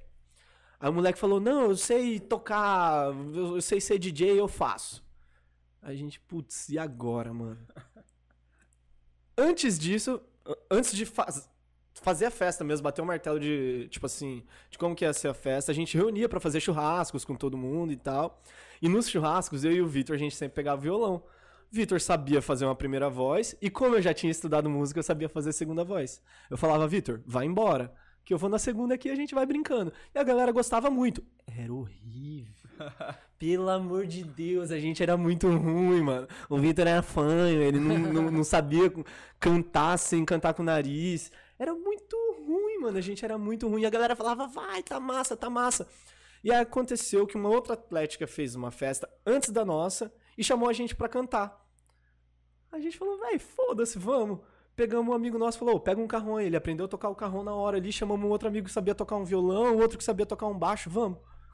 Caralho. Sem ganhar nada, só ganhando cerveja. Bora, bora. Que a é gente melhor? foi. Cara, e foi, foi 30 minutinhos ali só pra fazer um barulho pra galera e tal. Deu bom, a gente falou, ô, é isso, bora tocar na nossa festa, velho. E aí já foi um show maior, já produzido, já chamei uns amigos meus que já tocavam comigo no, no Master, nos intervalos do Master, a gente pegava, montava banda e tocava lá, sabe? Direto. E a galera topou e quando a gente viu, mano, todas as atléticas estavam chamando a gente pra tocar porque a gente praticamente tocava de graça. a gente queria- só queria beber, por mano, só queria meter o louco. E aí a gente reunia lá em casa e ficava tocando violão, ensaiando e tal. Aí compramos microfone, compramos um negocinho e tal, e escrevemos uma música chamada Kitnet. Mano, na hora que a gente soltou essa música no Facebook, velho, todos os nossos amigos moravam em kitnet. Galera de faculdade, velho. Cuiabá, 70% da faculdade é do interior, ninguém é da- daqui de Cuiabá. E aí, todo mundo morava em kitnet, todo mundo gostou da música, a música tinha coreografia. Galera pedia pra tocar, do nada, 10 mil visualizações no Facebook. A gente, meu Deus, é isso, mano. Vamos estudar? Vamos estudar. Aí começou, Vitor e Wagner. Aí fomos estudando, a mãe do Vitor tinha. é, trabalhava no- na, na televisão tal. E então ela tinha muito contato com a agência de marketing, então criaram uma logo pra gente. Porra, a gente. te- Cara, a gente teve muita ajuda de muita gente bacana, sabe? Pra fazer a parada acontecer. E foi três anos de dupla sem um empresário, velho. Os, os únicos dois empresários que a gente teve foi meu pai e o padrasto do Vitor. Quando que foi isso, mano? Porque você é um cara jovem, né? Mano, a dupla acabou, vai fazer três anos. Olha aí. Sabe? É, então foi seis anos. Eu não consigo mais calcular. É super recente, mano. demais, mano. Demais, demais, demais. E aí a gente foi crescendo, cantando em todas as. Mano, todas as atléticas que a gente tocava, todo mundo falava, velho, vai ter show do Vitor e Wagner, bora que vai ser foda pra caralho. Porque a gente era louco, mano. Eu e o Vitor, a gente era maluco, maluco. A gente pulava no palco, a gente descia na galera e pulava junto, fazia um carnaval. E... Era doido, velho. Era isso aqui que vocês estão vendo, tá ligado? 220, a milhão mesmo. E a galera ficava maluca e aí a gente fez o nosso primeiro carnaval. Lá em Chapada. Mano, a gente destruiu tudo lá, velho. A gente destruiu tudo aquele negócio. E, aí, o nome foi crescendo muito, sabe? Pelo fato de ser muito animado sempre. Tanto que quando a gente fechou com a Vale, par- parceria com a Vale de tocar lá, a gente toca praticamente duas vezes por semana lá. Eles botavam a gente sempre no segundo ou no terceiro horário. E a gente falava, cara, para de botar a gente tão tarde, velho. Bota a gente mais cedo, com a casa cheia, por favor. A gente quer fazer um show animadão pra casa cheia. Eles falavam, então. Se a gente botar vocês cedo, a galera vai cansar. Na hora que acabar o show de vocês, vai todo mundo embora. A gente quer que todo mundo fique aqui até 6, 7 horas da manhã. Vocês são a única dupla que conseguem fazer isso. A gente falou, Que caralho. anima, né? É, mano, a gente segurava 100 pessoas dentro da casa, mano, até 6 horas da manhã. Carnavalzão, torando, milhão, velho. Até 6 horas da manhã dentro da casa, assim, ó. Ninguém fazia isso, tá ligado? A gente odiava, lógico. Infelizmente, eu vou falar aqui, a Vale, velho, trata mal demais os artistas. Trata Não só os muito artistas, mal os mano. artistas. A última vez lá, mano, só. Ah, é, os caras levaram o bicudo do segurança. Mano, era ridículo o que eles faziam o com todos os artistas. saiu ralado de lá, empurrado, caiu, velho. Eu não entro lá nunca mais, de verdade mesmo, assim. Eu me arrependo. Não, então. As duas Tomar zeite aqui, As duas gostoso. únicas vezes que eu fui lá pra ir lá pra entrar mesmo, deu errado. A primeira eu nem vou comentar. A segunda, mano. Eles aqui lá dentro, já comprou o camarote, comprou o uísque. Tá louco, Ficou lá, ô, só pra perder tá lá dinheiro. fora. O uísque Já era lá falso, Ô, viu? nossos amigos tá lá dentro. A mulher não dá nem as horas, velho, pra gente. Chegou um cara e falou assim: põe o camarote, 1.700 reais. Não, beleza, pá, botou 17 negros lá dentro. No- E a mulher nem falava com a gente, mano. Falei, mano, tá, ó, lá, lá dentro, tá É que vocês chamando têm a cara de quebrado, eu acho que é isso. É, deve ser, certeza. Cara, não, mas. Passou. Cara, aí a gente começou a pensar como uma dupla mais séria, sabe? Pô, vamos gravar um CD, vamos gravar um. Vamos gravar ah, um single, fazer uma parada mais interessante, gravar um clipe. Cara, vocês tinham outdoor na cidade. Tinha, mano! A gente tinha outdoor na cidade, cara. Tinha Qual muita foi- divulgação, Qual era a música que vocês estavam divulgando no outdoor? Era... Era por telefone não, Por foi a nossa maior não, música. verdade, mano. Foi a verdade. nossa maior música, foi a música mais estourou. Acho que no YouTube ela deve estar com uns 300 mil views, assim, orgânico mesmo. E logo depois da Kitnet, foi a por telefone não. E foi a música que foi o nosso boom mesmo, assim. Foi, pô, agora vai, sabe? Agora, mano, todo lugar que a gente ia, a galera sabia cantar. O momento mais impressionante pra mim foi quando a gente abriu o show do Luan Santana na Chapada. Que massa, velho. E tinha. Eu não, eu não lembro se era 60, se era 80 mil pessoas. Era, era muita coisa. Pra mim tinha 20 mil, assim, ó. Eu falava, ah, tem 20 mil. Mas a galera falou, não, tem 60, 60, 80. não Perdia, lembro. né, de ver. assim. Eu falei, não tem, velho. Chapada não comporta tudo isso, não. Tá aqui, mano. Tá aí, mano! Eu nem tenho tatuagem aí, pô. velho. Mano, videozaço. MNS Filmes, Murilão, brabíssimo, sempre foi nosso parceiro. Deixa eu botar pra frente. Ó, o direito autoral aí. Eu libero, eu libero. Esse é o Vitor. é, esse é o Vitor. Olha eu, Né, olha eu, olha eu. Não é possível. Pega o bigodão, bigode grosso. Bigodinho, nem te Eu, eu acho que eu já fui num show de vocês. Certeza, mano. Certeza que já foi, cara. Caralho, Wagner, eu nunca ia imaginar um rolê desse, cara. Rolê, né? Doidão. Aleatório, né, velho? Cantor sertanejo, tatuador. Gente, que rolê é esse, Não, é velho? isso que é mais engraçado, porque às vezes chega um chega um cliente e aí, sei lá, rola algum comentário de música e tal, fala, fala, ah, eu cantava também, eu curtia pra caramba e tal. Eu converso muito enquanto eu tô tatuando, né? Aí a pessoa fala, ah, você cantava o quê? Eu falo, sertanejo. a pessoa fala, não, Não. Assim? Mentira. tatuador. Cantor segunda voz. Não, tá duvidando? Tô, então peraí. Aí eu botava no YouTube e a pessoa falava, não, mano, que que é isso, cara? E aí, mano, se você olhar nossos clipes, mano... campeão mundial de capoeira também. É. É os três extremos pra mim. Artista plástico, cantor sertanejo e campeão de capoeira, tá ligado? Cara, e é, muito doido porque a gen- a gente, sempre pensou, eu, inclusive, sempre pensei assim, mano, é, vamos fazer certo. Eu já vi muita gente nesse mundo por causa da galera da rádio, sempre ouvia os cantores mais famosos é, explicando como é que funcionava a carreira e tal. Bar é escola, é escola sim, mano, mas não faz você crescer e não te valoriza. E o Vitor falava: Não, vamos fazer um bar, vamos fazer um bar. Eu falava: Vamos testar. Mas eu não quero fazer bar, não. Eu quero fazer show de repertório, marcadinho, contrato. É isso que funciona. Ele, ah, não, beleza. Primeiro bar que ele fez, ele, oh, por favor, nunca, mais, não mano. me deixa fechar Não- essa porra. Meu irmão, quatro horas pra você ganhar 400 reais. Pra... Ah, tava Quatro safe. pessoas Quando eu na tocava banda? Quando eu tocava sertanejo era das 11 até as 4 da manhã e ganhava 50. É, mano. Eu falei, Mas no "Isso, final da festa tá pegava louco." todo mundo, né, mano? Pô, ah, Quando eu comecei tô- a tocar era eu todo não tô ligado no seu rolê, não. Cara, eu, aí, ele, aí ele então. viu esse mercado, sabe? Cuiabá, infelizmente, não valoriza a, a arte em geral. Infelizmente, Cuiabá é uma cidade que você tem que batalhar muito pra conseguir viver de arte aqui. Vocês entendem o Mano, que eu tô a gente falando? teve uma conversa sobre isso aí com o Mix no último podcast, cara. Bem isso mesmo. É muito complicado, mano. É muito complicado. E, e aí eu falei pro Vitor, eu falei, Vitor, o negócio é a gente focar na nossa divulgação, no nosso marketing e fazer um trabalho de qualidade. Bora fazer o seguinte, eu não preciso de dinheiro.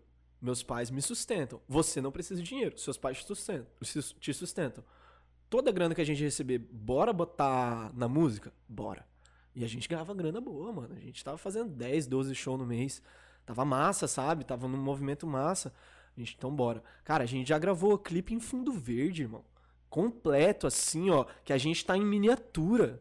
A gente fez uma maquete gigante lá no fundo de casa, gravou a maquete toda, um, um carrinho de brinquedo andando.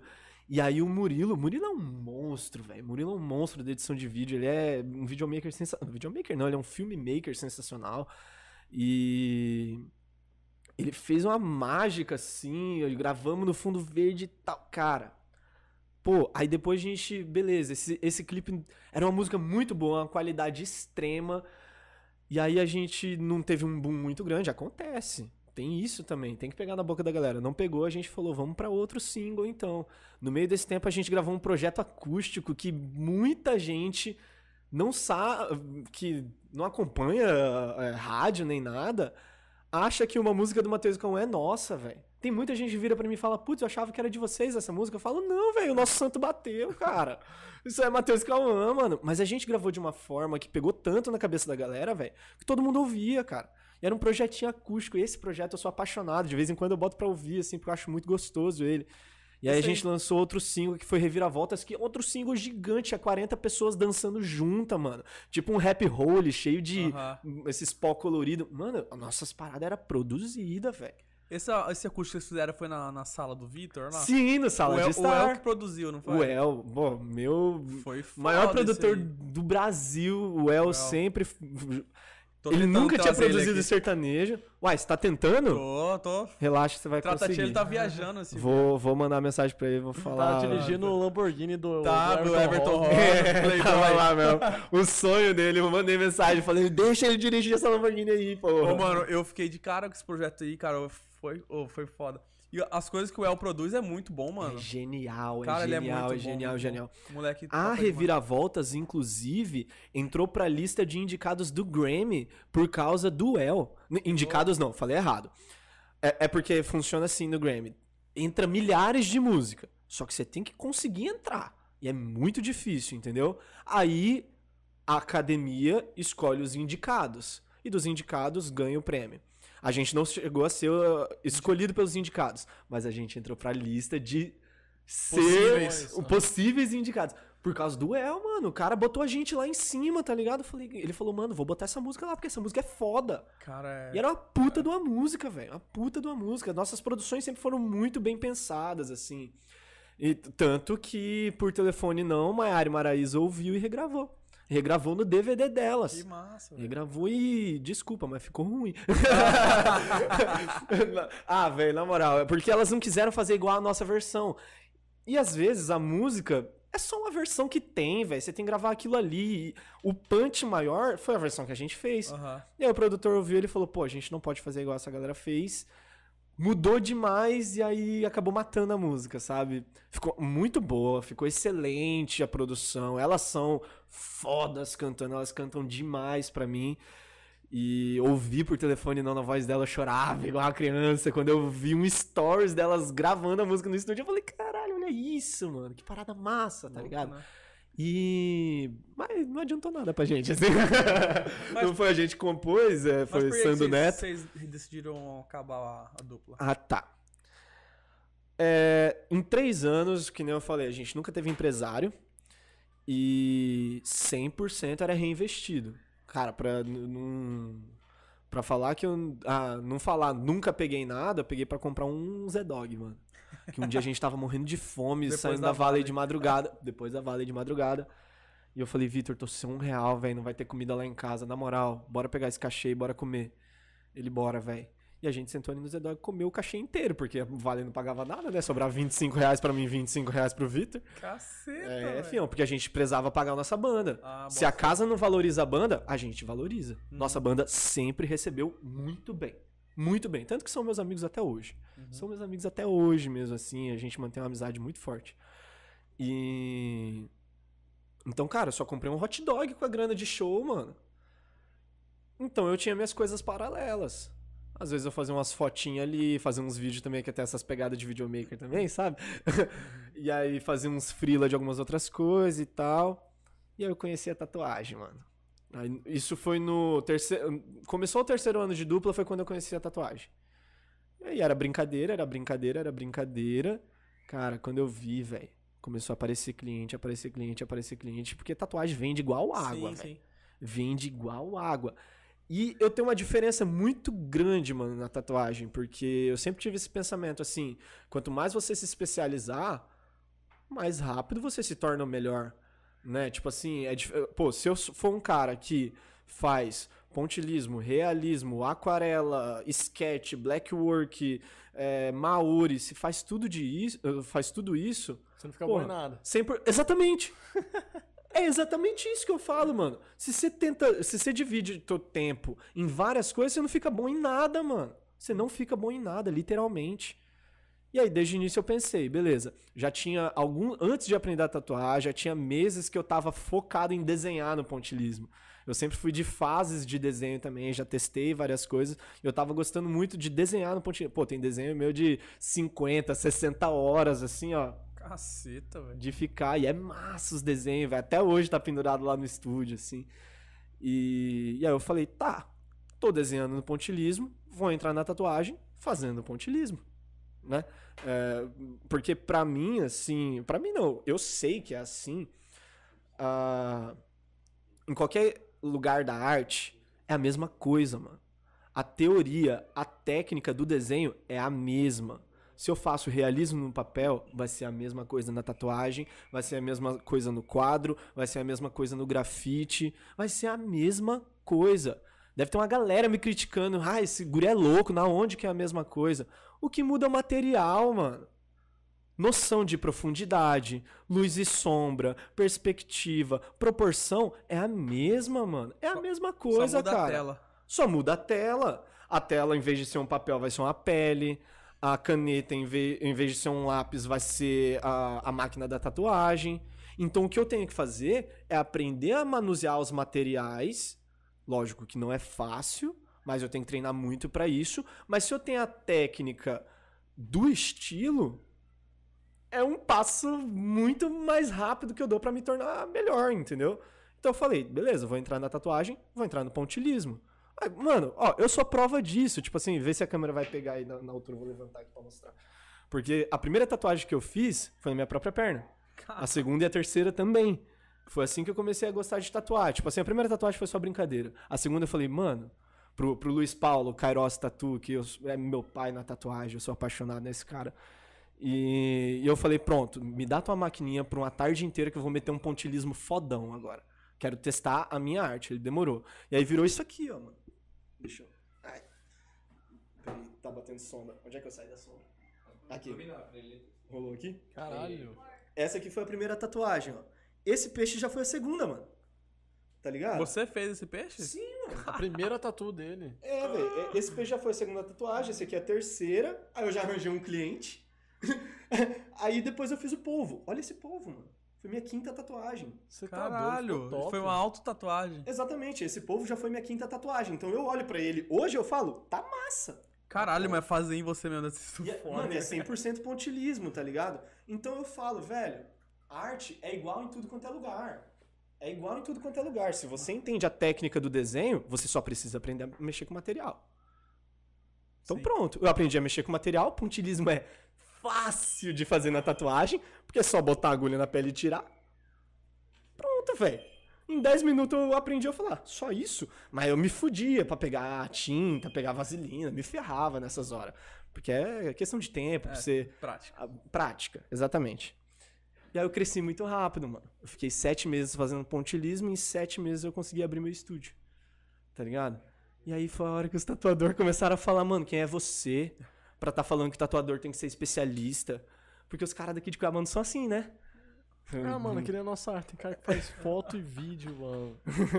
Pô, você faz mano. foto, você faz vídeo, velho. Exatamente, foto, mano. É foto e vídeo. Você É não os faz dois. os dois bom, velho. Tá ligado?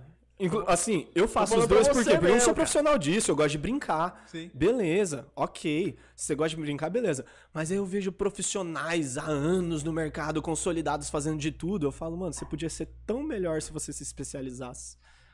E aí os caras falam, quem é você? Eu falo, ah, ah, mano. Sou especializado. Exatamente. tá Melhor não ligado? brigar.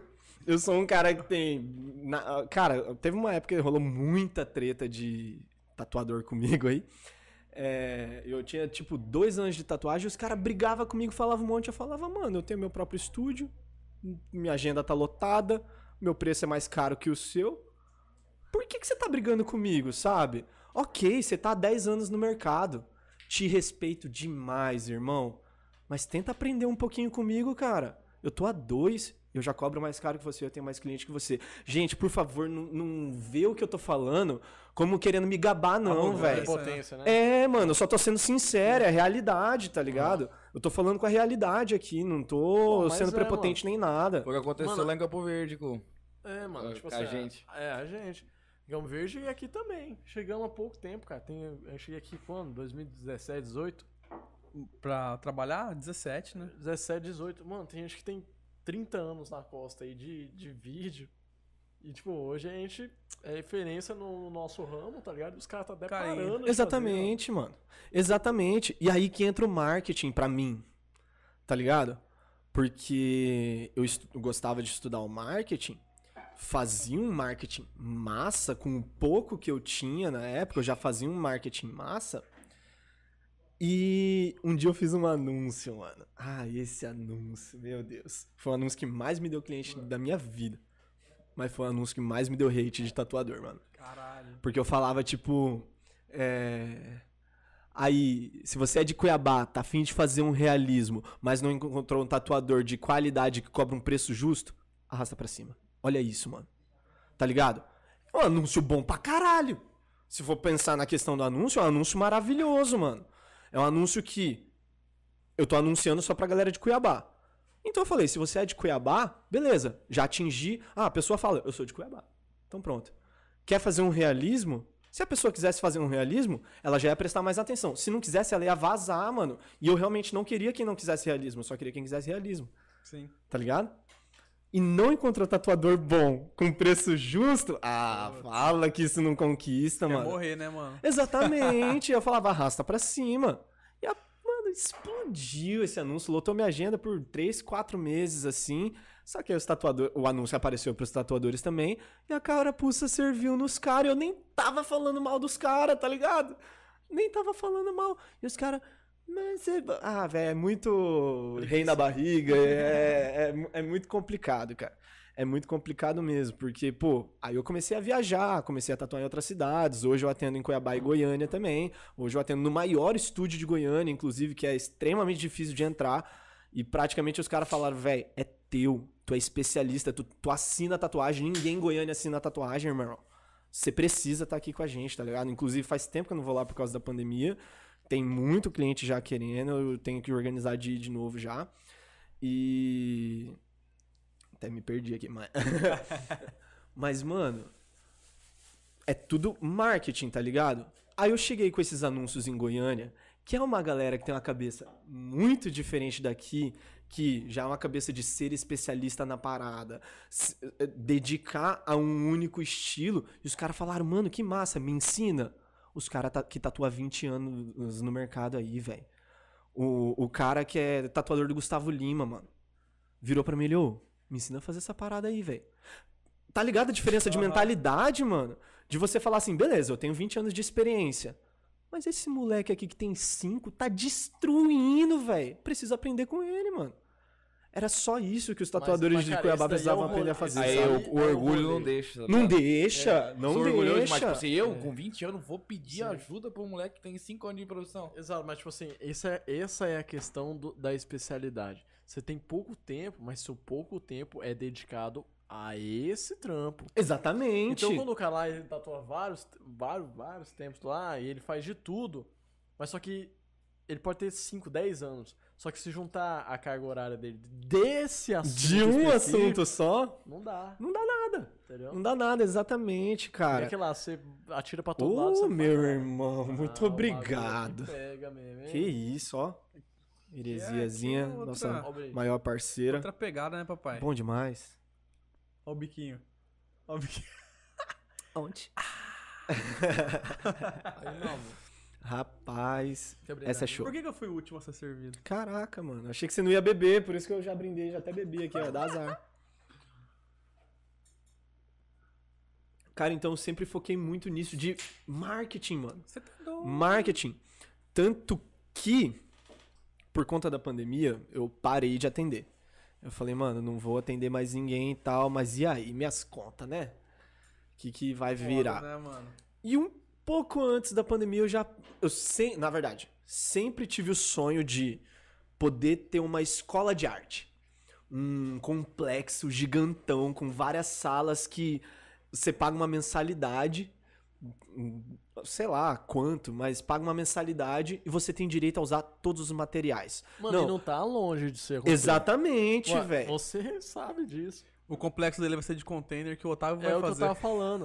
O estúdio dele é de container. Meu Tô estúdio já é de tô container. ligado. Eu e aí, sou lá demais. Indo, indo lá pra casa do Thor, lá tem um rolê que eu fiquei de cara. O que o cara fez? Pegou uns containers de 6 metros igual o seu, colocou vários um do lado do outro e colocou dois de 2 metros em cima. Virou um prédio. É, mano. Um prédio, Assim, mano. questão de dois dias. Rapidão, né, mano? Mano, é maravilhoso, cara. vendeu pra alugar lá. Vai vender ou alugar. Olha aí. Caraca, mano, isso é, isso é show, velho. Crescer a cabeça, gurizada. E a minha intenção era que a galera pagasse uma mensalidade e em cada sala, ah, essa sala aqui é de quadro, é de pintura. Você vai aprender tanto pintura acrílica, a óleo, o que você quiser. Essa aqui é de desenho. Então, umas mesas diferentes pra galera posicionar os desenhos do jeito que quiser. Ah, essa aqui é de tatuagem. Então, várias marcas pra você aprender a tatuar e tal. Ah, essa aqui é de dança. Ah, essa aqui é de vídeo, de. Assim, um complexo foda, velho. Sempre tive essa vontade de ensinar uma galera. E na pandemia meio que virou uma realidade. Só que, pô, pra, eu já fiz o orçamento desse complexo, ficava pra mais de 400 mil, então assim. Tudo que você vai fazer. É um isso. sonho, mano. É um sonho, um dia vai realizar. Mas é físico, né? É local. E eu pensei, cara, e se eu pudesse fazer isso no Brasil inteiro? Eu pensava já em fazer franquia dessa parada. Falei, mano, eu tô sendo burro, mano. Vou fazer isso online, né? Vou ensinar os- a galera online. Vou ensinar o quê? O que, que eu sou bom pra caralho hoje? Marketing. Marketing da minha arte eu mando bem. Eu mando muito bem, tá ligado? E eu falei, vou ensinar isso. Eu gostava de estudar, eu fazia cursos até dizer, chega 2019, eu viajei praticamente quase uma viagem por mês pra poder fazer curso, pra poder fiz parte de uma fraternidade, é um grupo do WhatsApp onde eu paguei carão pra entrar, onde só tinha gente da minha idade que pensava muito além no marketing, sabe? Então isso fez minha cabeça mudar muito. Eu falei, mano, eu entendo muito disso aqui. Os artistas não entendem, velho. Falei, quer saber? Vou montar um canal no YouTube, vou montar um Instagram, e aí eu montei o canal Artistas que Vendem. Cara, foi questão de, tipo assim, duas semanas a gente tava com 3 mil seguidores no Instagram lá, engajadíssimo, velho. Da galera mandando mensagem pra mim falando, Pedro, tô aqui desenhando há anos, eu nunca consegui vender uma obra. Eu falo, cara, faz isso, isso, isso. Aí dava uma semana a pessoa mandar mensagem, Pedro, vendi três. Pô. Eu falava, ah, mano, que massa, sabe? O que eu mais recebi era, Pedro, sua dica me ajudou a vender minha primeira obra, obrigado. Eu falava, mano, que foda, velho. Tô conseguindo, sa- sabe? Tô chegando lá, tô, tô, tô crescendo. E, e, e foi crescendo tanto que eu tinha muito conteúdo. Muito conteúdo, muito conteúdo, muito conteúdo, muito conteúdo. E eu tinha, eu conseguia, eu pensava talvez em fazer uma mentoria, uma parada assim. E aí, nesses grupos de WhatsApp que eu participava, a galera falou, velho, faz um curso online. Falei, ok. Falei, massa, vamos fazer um curso online então. E comecei a estruturar o curso online, curso online. Falei, pô, tô na pandemia. Tô sem ganhar grana. Já tinha, sei lá, três meses parado de tatuar, velho. Três meses é muita coisa sem ganhar Foda, grana, mano, cara. é. É muita coisa. E eu falei, não, vou, vou estruturar isso aqui então. E aí a gente estruturou um lançamento de um curso. e, pô, o Artistas que Vendem tinha, assim, seis meses. E eu fiz números absurdos que quem entende de lançamento, de curso, assustava quando via. Minha live... Mano, eu investi... é, de anúncio, eu investi 3 mil reais. Vou, vou botar panos limpos aqui. Investi 3 mil reais de anúncio. Mas foi 15 dias pra investir esses 3 mil reais. Eu já tava divulgando no orgânico antes. Com. Eu tinha. Na, na época eu tinha 4 mil seguidores, mais ou menos, orgânico. E eu abri a live e dava 700 pessoas. Mano, quem no orgânico faz 700 pessoas numa live? Com É muito. 4 mil seguidores. Com 4... Ninguém, velho. Ninguém faz isso. Não tem quem consiga fazer isso. A não ser que seja alguém tão nichado quanto eu, com um público tão, é, tão desejando a parada quanto eu. E, e aí a gente começou a botar o dinheiro, começou a botar a grana depois dessa primeira live. A última live que a gente fez, que era live de lançamento, bateu 1.300 pessoas, mano. Simultânea, mano. Não é 1.300 de somou de gente que entrou e saiu. Simultânea, de gente que entrou e saiu, deu 1.700, velho. Tem gente pra caralho. É muita gente pra quem tem 4 mil seguidores, é quase 50%, mano. É absurdo. Ninguém tem entrega de 50%. É impossível. Mano, é muito difícil. Muito difícil você ter uma entrega de 50%. E eu falei, pronto, vou estourar, mano. Vou estourar. Eu chorei na live de ver esse número subindo. Eu falei, mano, como, cara? Como que eu tô conseguindo fazer isso? Aí a gente lançou o curso. o curso Hoje ele tem mais de 48, é, se não me engano tem 48 aulas, tem mais de 8 horas de aula, mano.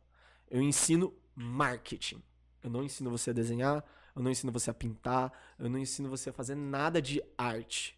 Eu ensino marketing voltado para artistas. Você pode aprender isso é o nome do em rolê, outros velho. cursos. Artistas que Artistas que vendem. E não é um curso focado pra artistas que já vivem da arte. É pra artistas que não vendem, tá ligado? É pra galera que não faz ideia do que, que tem que fazer. A galera tá lá postando só foto da arte sem interagir com o público. Mano, esse é o maior erro que tem. Você tem que aparecer, velho. Você tem que botar tua cara. É, é simples entender isso, porque o Instagram é uma rede social, mano. Você tem que socializar. Como é que é a tua obra? Como é que o teu desenho vai socializar com uma outra pessoa? Como é que você conquista essa outra pessoa a comprar o teu desenho? Não vai, mano. É pessoa, velho. Você tem que entender de pessoas. Venda é pessoa, mano. Tipo assim, se eu for te vender uma parada, eu não vou te mostrar e vou falar, compra aí. Eu vou falar, mano, Quando você anda no sol, tua cabeça esquenta demais? Esquenta. Ó, eu tenho um negócio que vai proteger isso aí, vai parar de esquentar tua cabeça. É 10 reais. Você fala, ah, valeu. Compra. Tá ligado? Eu conversei com você, eu socializei com você a ponto de fazer você comprar uma parada. Arte é a mesma coisa, mano. Tem gente que fala, ah, arte eu faço por amor. Beleza, paga o boleto com amor, irmão. paga lá, velho. Não vai pagar, mano. A não ser que você não queira isso como um trabalho, né, cara? É, foda, velho, né? exatamente. Hobby, beleza, É, é ok. eu também faço arte por amor, irmão. Mas eu quero viver disso aqui, eu quero pagar minhas contas com isso, cara. Entendeu? Então eu falava pra galera: tem que vender. Tem que vender. E aí um curso muito grande, cara. Era um curso. es- Um curso extremamente grande, cara. Oito horas de conteúdo Muita pesadíssimo, velho. Te- ensino tudo do zero. Eu te ensino até fazer vídeo, editar o vídeo. Eu ensino tanto editar vídeo no celular como editar vídeo no Adobe Premiere, mano. Tá ligado? Parada foda, velho. E. Botei o curso a 500 reais, mano. Válido. Uhum. Válido. Só que aí que foi meu erro. Tá ligado? Com os números que a gente tava tendo, a gente tava planejando o retorno que ia ter. Todo mundo falava, mano, não tem como vocês faturarem menos do que isso aqui, cara. Não tem como vocês faturarem menos do que 10x, é impossível. Analistas gigantes do mercado falaram isso, tá ligado? Galera muito grande mesmo que fatura milhões no mês, olharam pro meu, pro meu, pra minha estrutura, olharam pros meus números e falaram: "Mano, não tem como dar erro". Não deu erro. Não deu erro, realmente, deu lucro. Com 3 mil, eu fiz 15. Massa. Bom. Mas era pra faturar 60. No mínimo. E eu já tava calculando com isso. Sabe? E eu sou. é, Eu, quando eu boto uma coisa na minha cabeça, eu falo, mano, é isso, velho. Vai ser isso, tá ligado? Vai dar certo a parada, finalmente vai dar certo. E eu precisava dessa grana pra pagar minhas contas, mano. Tá ligado? Esses 15 mil que entrou, eu fiquei com tipo mil. E uma conta de quase 30 pra pagar. Mano, eu pirei, velho. Tá ligado? Aí por quê? Porque eu errei. eu- Mano, infelizmente, sendo bem sincero assim, artistas iniciantes não tem grana, velho. Uhum. Se eles não vendem, Exatamente! Olha que burro, mano. Eu fui inventar de vender um curso de 500 reais pra um cara que não vende nada, velho. E meu público tinha 16, 17, 18, até 23, 24 anos ali, cara. Povo que não tem grana mesmo. Ah, mano, burro. Se eu tivesse vendido a 97 reais, eu tinha feito 60 mil. Fácil. verdade. Mais. Fazia mais. O caso do valor, quanto menor o valor. Cara, sabe algumas coisas que mais vende na internet hoje? Aqueles cursos ou aqueles e-book de cincão. Sim. Cara que faz milhões vendendo e-book de como emagrecer por 5 reais. Exatamente, Montante, mano. fi. Exatamente, exatamente. E esse foi o erro, cara. A gente errou na precificação. E aí eu desesperei, mano. Eu entrei num, num furacão assim na minha cabeça que eu não conseguia sair, tá ligado? É, foi realmente pesado pra mim, tinha muita coisa Você não acontecendo tentou também. fazer um outro lançamento?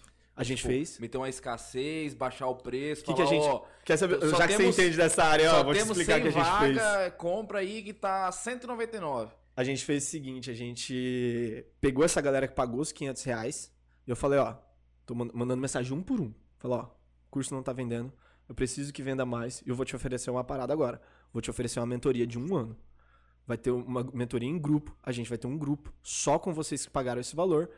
Todo, tal dia da semana a gente vai ter uma live junto, eu vou analisar cada um de vocês, fazer vocês ganharem grana. Topa. Se não quiser, eu devolvo o teu dinheiro. Porque eu vou cobrar metade do preço. Tá ligado? Na verdade, a gente não tinha feito os 15 mil ainda. A gente tinha feito, tipo, 3, 4. Olha o meu desespero. Tá ligado? Aí, com essa estratégia de cortar o preço na metade, aí vendeu até bater os 15. E. E aí deu uma melhorada, mas a gente, pô, ainda assim, 250 reais era muito caro. Era muito caro. A gente tinha que ter vendido a 90, mano. A 40 reais que seja.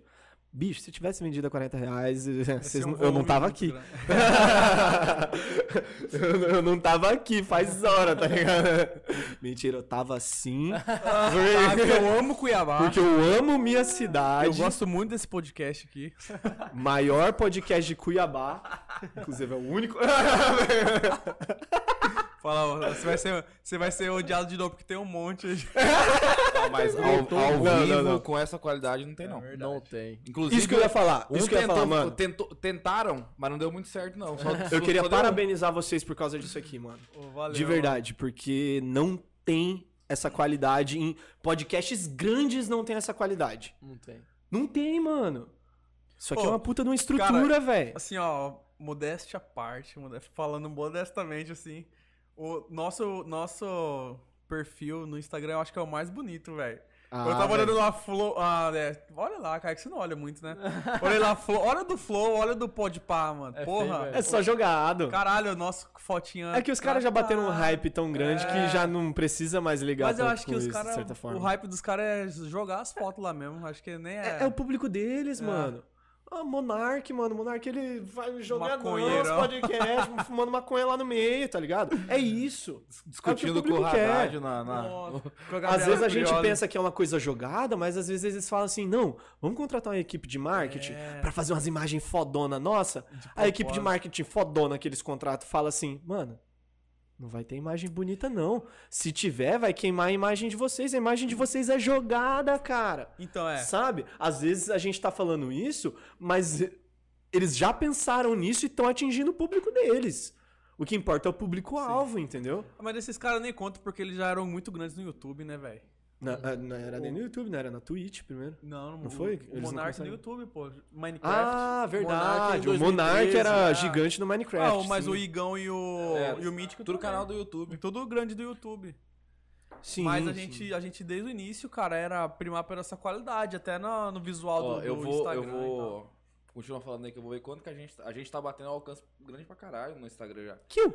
Ô, mas deixa eu... Nós tá com 666 de seguidores. Verdade, caralho. Segue alguém mais, por favor. 667. Passou. Ô, Pedro, mas esse lance do... Você curte ser um pouco odiado? Sabe por quê? Eu Tô- gosto. Sabe por que que eu ia falar isso? Porque eu tô ligado que você é cria do Ryan. Ah. E o Ryan... Vou falar, nos últimos Meu irmão. sete dias, a gente teve... Não, nos últimos 30 dias, perdão, que, o que o Inside puxou, 97 mil alcances. Aí. pra 600 seguidores tá lá. Isso é absurdo. Isso é 97 muito mil bom. alcances, 7.793 interações com o conteúdo. Toma, toma. Isso é muito bom, mano. Isso é muito bom. E realmente, Você é cria do Ryan Sou adora cria- ser odiado. sou cria de Ryan. Cara, eu penso que assim, eu aprendi com ele, né? Mosquito não apaga luz atacada, não. Eu tô bêbado já. mosquito não ataca luz apagada. É isso, mano. Minha luz tá brilhando, vai ter mosquito sempre. Vai ter mosquito sempre. Bate aqui, você vai se queimar, vai cair. É isso, irmão. Meu público eu tô atingindo. Pode falar mal de mim. Se você tá falando de mim, é que você não é meu público. Boto fé. Entendeu? É, é bem isso, cara. É realmente isso, velho. Se você aprende a deletar o público que não é teu público, você para de gastar tempo. Você para de gastar dinheiro. Tem gente que fica divulgando a torta e a direita. Eu olho e falo, cara, pra que que você tá fazendo isso se essa galera não vai comprar? Você fica perdendo tempo divulgando pra essa galera que não vai te dar dinheiro. Divulga pra quem quer, mano. Ah, mas eu vou levar hate dessa galera. Foda-se! Leva, mano. Leva hate, não importa se, se eles vão falar bem ou falar mal de você, você não vai ganhar dinheiro com eles. E que se você leva hate de alguém, mano, eu adoro quando eu levo hate no artistas que vendem. Ei, levei hate essa semana de um cara que eu era fã. Fã, fã mesmo, minha inspiração, mano.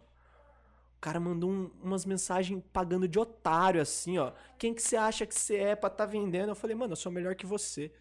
E, o- e ele era minha, ref- era minha referência pra mim. tá? A arte dele ainda é, minha, é referência pra mim.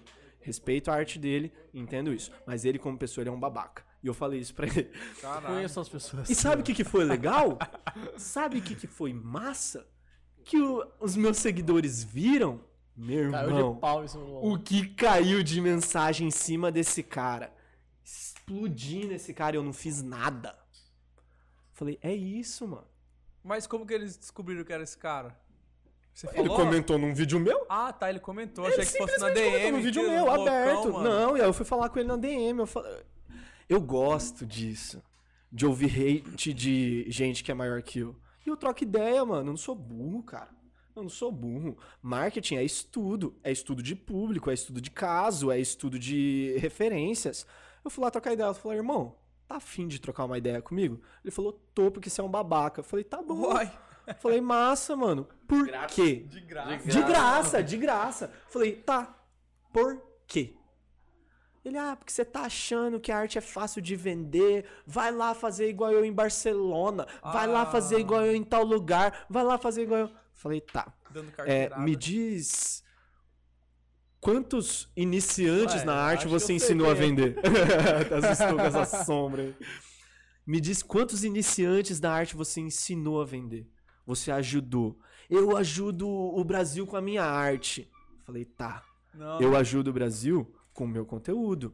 Eu tô ajudando realmente a crescer a arte no Brasil. Você ajuda a valorizar a arte no Brasil. Isso é muito bom. Mas você não ajuda a crescer a arte no Brasil. Caralho. Porque você não tá ensinando nenhum artista. Você tá gerando valor pra arte brasileira. Parabéns. Você tá certo. É o Romero Brito?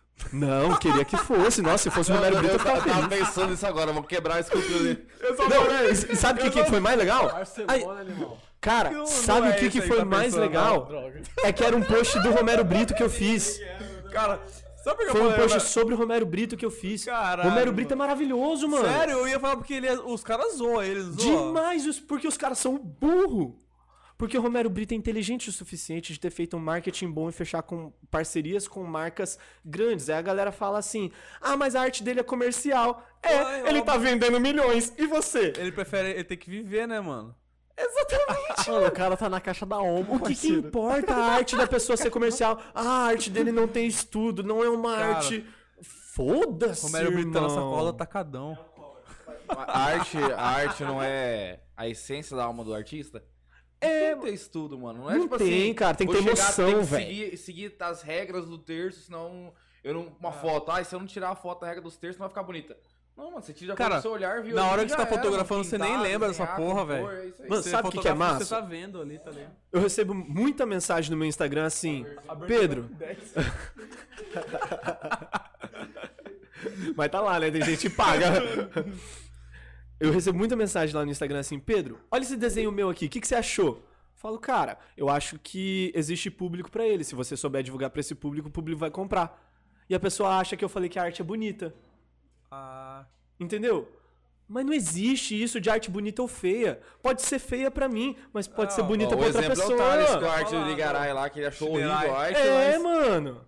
Deixa eu rir. Eu achei. Ô, brother, obrigado, hein, mano. Valeu. Chegou o lanche? É, ah, oxi, você é louco. Você tá doido. Tem que chamar É igual o falar que é Cosmel? Ah, tá. Ô, Thales, tem que chamar o Você tá doido. é daqui, caralho? Não, ele é de Minas. Ah, vamos chamar ele, foda-se. Tem que chamar o gato louco aqui. É ia ser verdade. legal, mano. Sabe o que eu quero chamar aqui? Que Quem? eu falei no último? Quem? É, meus Não, Fala não, senão os caras vão querer chamar. Ah, Pedro Wagner. Pedro Wagner. Um dia ele vem, um dia ele vem. Wagner. Se vocês pagaram o cachê dele, ele vem. Sério? É, vem. Caralho. Vem 30 mil. Mentira. Aham, tá desse jeito. Enjoado. 30 ladrão, sério? É, velho. E 10 Não. toalha branca. Ah, eu dou um Não, churrasco. tá. Eu dou um churrasco uma piscina, ele Você vem. dá um churrasco? Então pera aí. Dou uma piscina pra ele. Você tem o contato dele? Eu tô com medo de você tá arrancando essa bolsa aí. Eu vou dar um negócio pra vocês também. Eita porra! Mano, É isso aqui é de um amigo meu. Caraca, velho. Ele tem um Instagram chamado Bom de Churrasco, tá chegando agora em Cuiabá. Esse molho barbecue, Cara, que velho. louco, mano. É foda. Ó, vocês Posso- dois é aí, pra pode, vocês É podem pra na minha vocês. mão. Esses três aqui é pra nosso vocês. Ô, patrocinador vocês podem podem dar na minha mão que vocês não entendem nada de me carne. respeita. Me Mano. respeita que o meu churrasco é bom aí, ó. Isso aqui é é chique, velho. Isso aqui é chique. Thales é vergonha da profissão. Bom de brasa. Ô, gurizada, se liga, ó. Santa Mônica, nossos parça. Olha. Tira isso aqui daqui, eu vou usar. Quanto? Barbecue. Tem cupom do. Ainda não, em breve. Pode Droga. comer assim? Não é pra colocar... Pode queria- também, mano. Tem gente que coloca assim, eu vou, vou botar no sonho é hambúrguer falar assim, mas no churrasco é chique, velho. Ó, um pratinho. deixa eu falar, gurizada, ó, Hot Angel. Esse hambúrguer é cabuloso, meu irmão, pelo amor de Deus, velho. Vou Irmão. comer, vou apreciar. Não vou comer, eu vou apreciar aqui. Tá louco, velho. Olha o cheiro desse Ah, negócio, cara. já. Já pode. Ah, achei que você ia pôr no hambúrguer. Já abri aqui, ó. Tira essas porcarias daqui, por favor. Momento, momento fome, né? Ainda vai meter um barbecue. Ah, vou tirar uma foto aqui pra mim. Caralho, mano, bonitão, velho. Assim, ó, tipo, desfocando o Pedro aqui, ó. E aí, como é que é, Pedro? Posso despejar aqui? Pode, né? Pode, velho. Faz do jeito que você quiser, tá ótimo. 7% Lança em de cima. 7%. Cara, Vai lá, Rafa. vamos, eu vou- agora eu vou experimentar. Ô, gurizada, Esse se aqui liga. comi. 7% de desconto Santa Mônica. Corre Toma, lá. vai. Melhor hambúrguer, pelo amor de Deus. Eu tô salivando aqui pra comer esse. Mano, Bom ou não? Cadê o seu, Luciano? mano. Vertical! Que isso? Pode usar isso aqui no. Ah, tá aí. Dali. Mano. Bom, velho. Bom mesmo. Você tá louco, mano. Caralho, é bom pra isso- ver. É bom pra porra, velho. Ele é meio defumado. Defumado pra caralho. Pô, na moral, isso aqui é falta de respeito esse hambúrguer aqui, velho. Mano do céu. Nossa. Ô, mas tá bem. Santa Mônica com bom de brasa. Combinação perfeita. Ô, bom de brasa. Giovana Lima. Opa, Giovana Zatoni, nosso comercial aqui, ó. Nó, muito bom. Cara, Giovanna não pode comer, não. Não, o dela é diferente. velho. Ó, o Instagram é Bom de Churrasco, do Bruno Barros daqui de Cuiabá. Me entregou hoje, correndo lá. Ele falou: Pedro, eu tenho que levar pra você. Mas bom de brasa? Bom de Brás é a marca que traz e é ele que vai vender essa marca aqui em Cuiabá. Entendeu? Mano, gosto de bacon, Aí delicioso. no Instagram, pra vocês comprarem, pra vocês irem até ele, é o Bom de Churrasco. Acessa lá, arroba Bom de Churrasco, que é muito bom. Meu irmão, cara, bom, velho. Quer, amor? Cara, violento. Ó, não tô fazendo desfeita não, Santa Mônica, mas se eu comer eu não consigo mais falar. Me dá, me dá refluxo Sério, mano. real. Então eu vou guardar. Cara, mas o hambúrguer é bom. O hambúrguer é bom, real. Real mesmo. Verdade, o barbecue com, com hambúrguer. É, onde é que é o Santa Mônica? Então, é só delivery. Só delivery, bota fé. Bota fé. Eles são ali no Areião. E eles têm um, um raio de atendimento, não tem, Gi? Demorou. Eu tá vendo aí? Muito bom, mano. O ponto da carne, excelente, cara. Sim, mano. Que isso, cara. E esse, esse, essa geleinha de pimenta é, eu acho fenomenal. Aê! Chega aí, Gui! Ó, o CEO, o CEO da Santa Mônica. E aí? aqui, mano. Fala pra gente, por favor, qual é o segredo? Fala aí. Conta. É muito amor? Muito amor, carinho, né, na hora de fazer. E a temperatura também. Ah, porque ele vem bem suculento mesmo, né, cara? Molhadinho e tal. Seladinha a carne, mano. Você que viu a cara que o Thales falou, molhadinho? Molhadinho. Cara, ô, mano. De verdade. Eu já comi hambúrguer que os caras desrespeitou o boi, mano. Isso aqui tá uma delícia. Isso é bom, velho. Cara, eu tô felizão com isso aqui. Eu é cê- é, é, talvez você não viu, mas eu deixei o meu de ladinho aqui, porque se eu comer e falar, mano, é refluxo na certa. Ô, Gui, qual que é o nome daquele hambúrguer que vem brie? Brie Palisades. Ele não tá no, ele não tá no cardápio, tá ainda? Tá já? Ele tá, só se tá Eu com algum vi, erro eu no, devo ter no visto aplicativo. desatualizado, não. Não, é, Mano, o de tá brie assim. é uma delícia. Ô, eu posso ir no banheiro, velho? Fica à vontade. Por favor. Meu Deus. Ó, no, no Ah, próximo, ó, eu, eu não ia pedir, eu ia ficar com vergonha, mas se você puder. no me próximo podcast nós vamos instalar uma mangueira embaixo ali, fica mais fácil. Ia ser show! Mas, mano, fala aí onde vocês ficam e como é que faz pra pedir. A gente fica na Rua R, número 23, no Areão.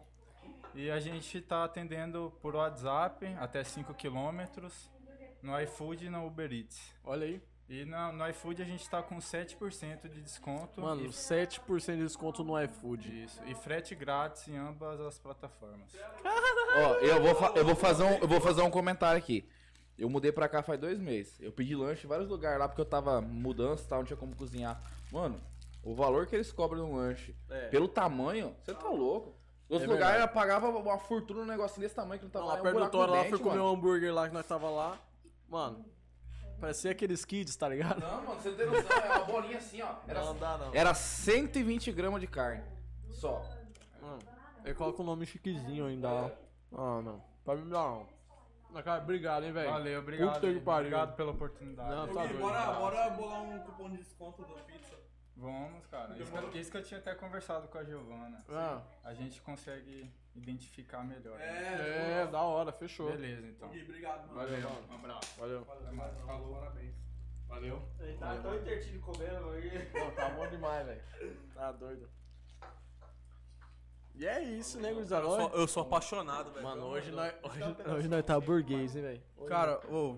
Mano, esse barbecue também casou certinho com o Caraca. mano. Galera, não deixe de pedir também a batata frita deles, que eu, pelo amor de Deus, é outro, é outro desrespeito com.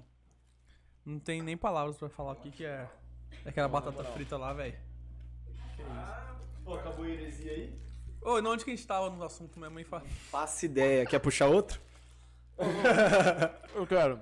Nós não falamos dos esportes, mano. Caralho. Você é quase um triatleta. Vai mais uma hora conversando aí agora. Poliatleta? Cara, é. Ó, uma parada massa que eu nem não comentei também. Peraí. Eu só quero Ah, eu tô com um negócio. Vamos falar disso antes, rapidão. Que até é pra conscientizar você. Toma. Toma. É. Mano, vocês nem acreditam. 25 dias atrás eu tive um AVC. Mentira, mano. Caralho. Real, real. Leve. real. Bota a música de fundo aí, triste. Ele olhou. Não, cara, não, não. Mas, é, assim, pô, foi um momento tenso, tá ligado? Eu, é, a gente. Eu sofro de enxaqueca desde muito pequeno, muito pequeno mesmo. E a minha é enxaqueca crônica, entendeu? É, então, muita, assim, é muito pensamento. é muita coisa pra pensar. Muita coisa pra. Lota, na hora que enche o HD aqui, ele explode. Ô, senhor, vamos botar a capoeira um pouco mais pro lado aqui. Vamos meter Mas só compactando o pensamento ali. Cara, mas eu sofro de enxaqueca. Eu tenho certeza que muita gente, talvez, que esteja assistindo também tem problema com enxaqueca. E a minha era enxaqueca crônica. Eu tinha. Pera aí. É, um. Leve Pode rotina. derrotar. Aí. A minha enxaqueca é enxaqueca com aura. A, a aura é meio que deixa você cego, assim. A minha dava uma mancha no meu olho, assim. Essa é que eu fosse- tenho. Que o Thales, quando eu falo que eu Você tô com crise, tem? ele fica dando risada de mim. Você tem? Tem. Já foi tratar? Quando eu pratico algum esporte, se eu- no caso, tipo assim, se eu for pra academia sem comer direito, eu chego em casa, minha vista fica branca, começa a dor de cabeça. Ei. Eu achei um negócio que me ajudou muito, que foi uma massagem que eu aprendi na nuca. Não. Tipo assim, pelo menos não me dá dor de cabeça. Ouve então, ouve então. Você vai morrer. É o seguinte. Aí, ó, tô travado. Cadê a cerveja, caralho?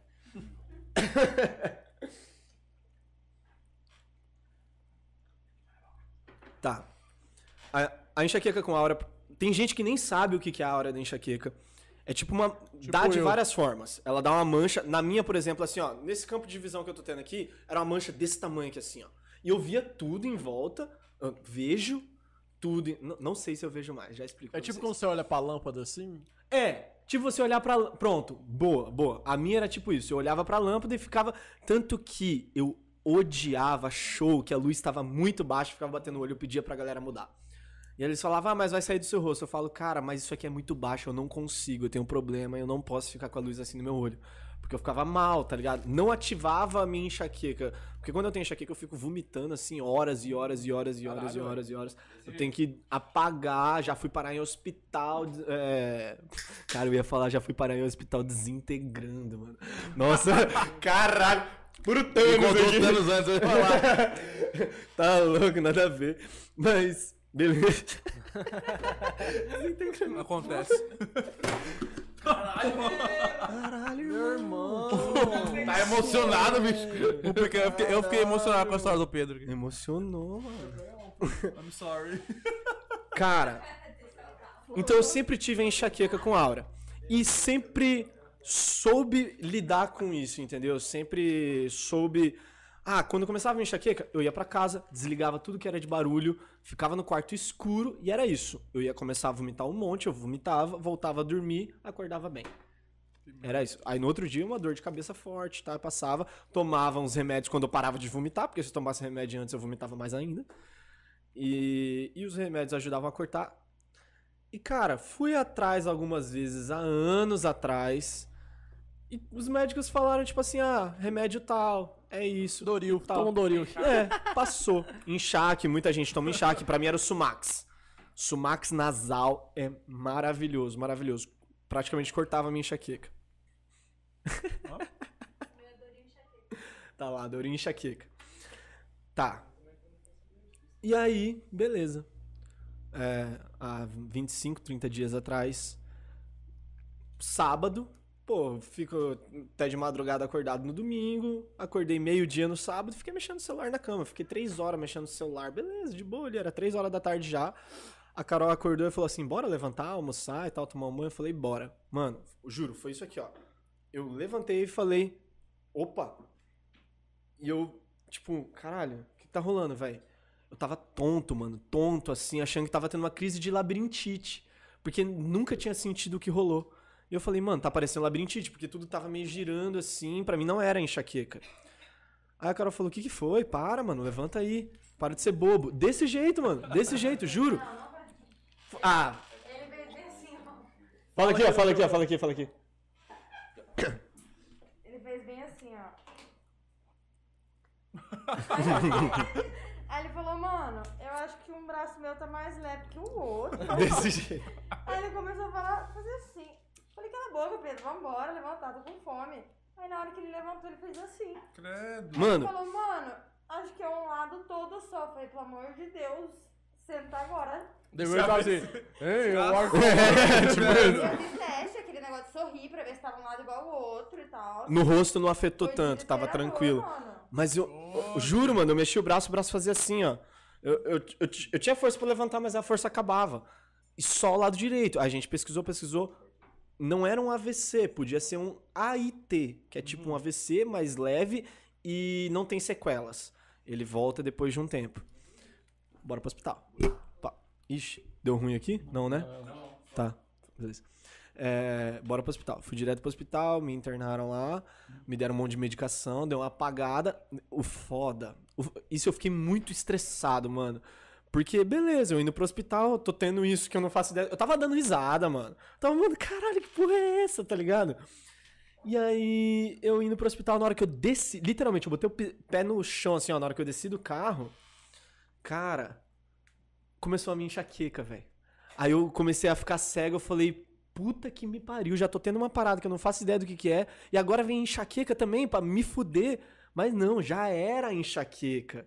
Já era a enxaqueca trabalhando ali, né? Falei, caralho, é, tô fudido. E aí, beleza.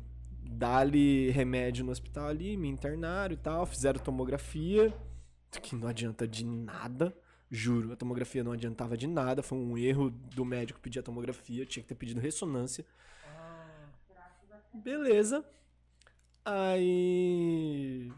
Deu umas três horas assim. Acordei, apaguei, né?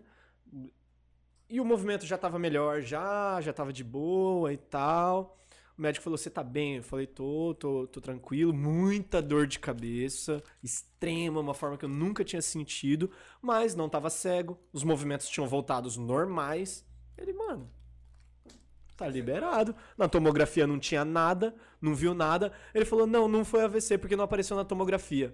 AVC não aparece em tomografia. Não aparece, é em ressonância. Tá ligado? Que é médico, não sabia o bagulho. É, mano. Foi mal. Tá AVC aí, Se não pegar fogo, tá suave. Mais um aqui. Nossa, pera aí, gurizada, o braço tá mais pesado que o outro. Não, é massa. É legal hoje dar risada disso, mas é tenso, velho. É muito né? tenso. Você tá Mas é como você descobriu? Você foi no outro Não, médico? aí, aí, aí foi isso, né? Aí, porra, chega. Dois, três. Quando foi que eu tive um- uma outra enxaqueca extremamente forte que eu fui parar no hospital? Tem uns dois meses. Começo do ano passado, beleza. Eu tive essa enxaqueca e a gente falou, mano, essa foi forte. Fazia anos que eu não parava no hospital. Essa foi forte. E. E aí a gente falou, ah, vamos atrás, vamos atrás, vamos atrás, vamos atrás, vamos atrás, vamos atrás, e não foi. É que nem quando eu quebrei o joelho. Não, Sabe? eu faço bagulho. Eu, quatro anos A já gente que tô não com o foi. joelho doendo. Ih. Aí, beleza. Aí nesse a gente falou, véi, não dá não. Na mesma semana a gente já foi atrás de neurologista. O neuro que a gente escolheu foi o neuro mais perfeito de todos. Não tinha outro que fosse melhor do que ele. Inclusive, o nome dele é Pedro Miranda. Se você tem enxaqueca com aura, vai atrás do Pedro Miranda. Médico excelente, excelente, excelente. Ele acertou em tudo que ele falou. Tudo, tudo, tudo que ele falou. Ele falou, Pedro, ó, pelo que você tá me contando, ah, vou te explicar uma coisa que talvez nunca tenham te falado. Que talvez você nunca tenha ouvido. E é uma coisa que os médicos não estudam por não estudarem. Eles não sabem disso, é muito novo para os médicos receitarem isso. Mas a enxaqueca com áurea está muito relacionada ao forame oval patente. Eu vou abreviar para FOP aqui, que é o que todo mundo chama, que é um buraco no coração. Putz, A aura da enxaqueca tá associada com o forame oval patente, que é um buraco no coração. Falei, nunca ouvi isso. Realmente. Já nunca dizia ouvi isso. Tiquititas, coração de buraquinho. Mano, tá louco, não aguento mais, velho. Acho que é a segunda vez que eu ouço isso hoje já, cara. Puta merda, todo mundo. Alô, Carla Dias. E aí eu falei, tá.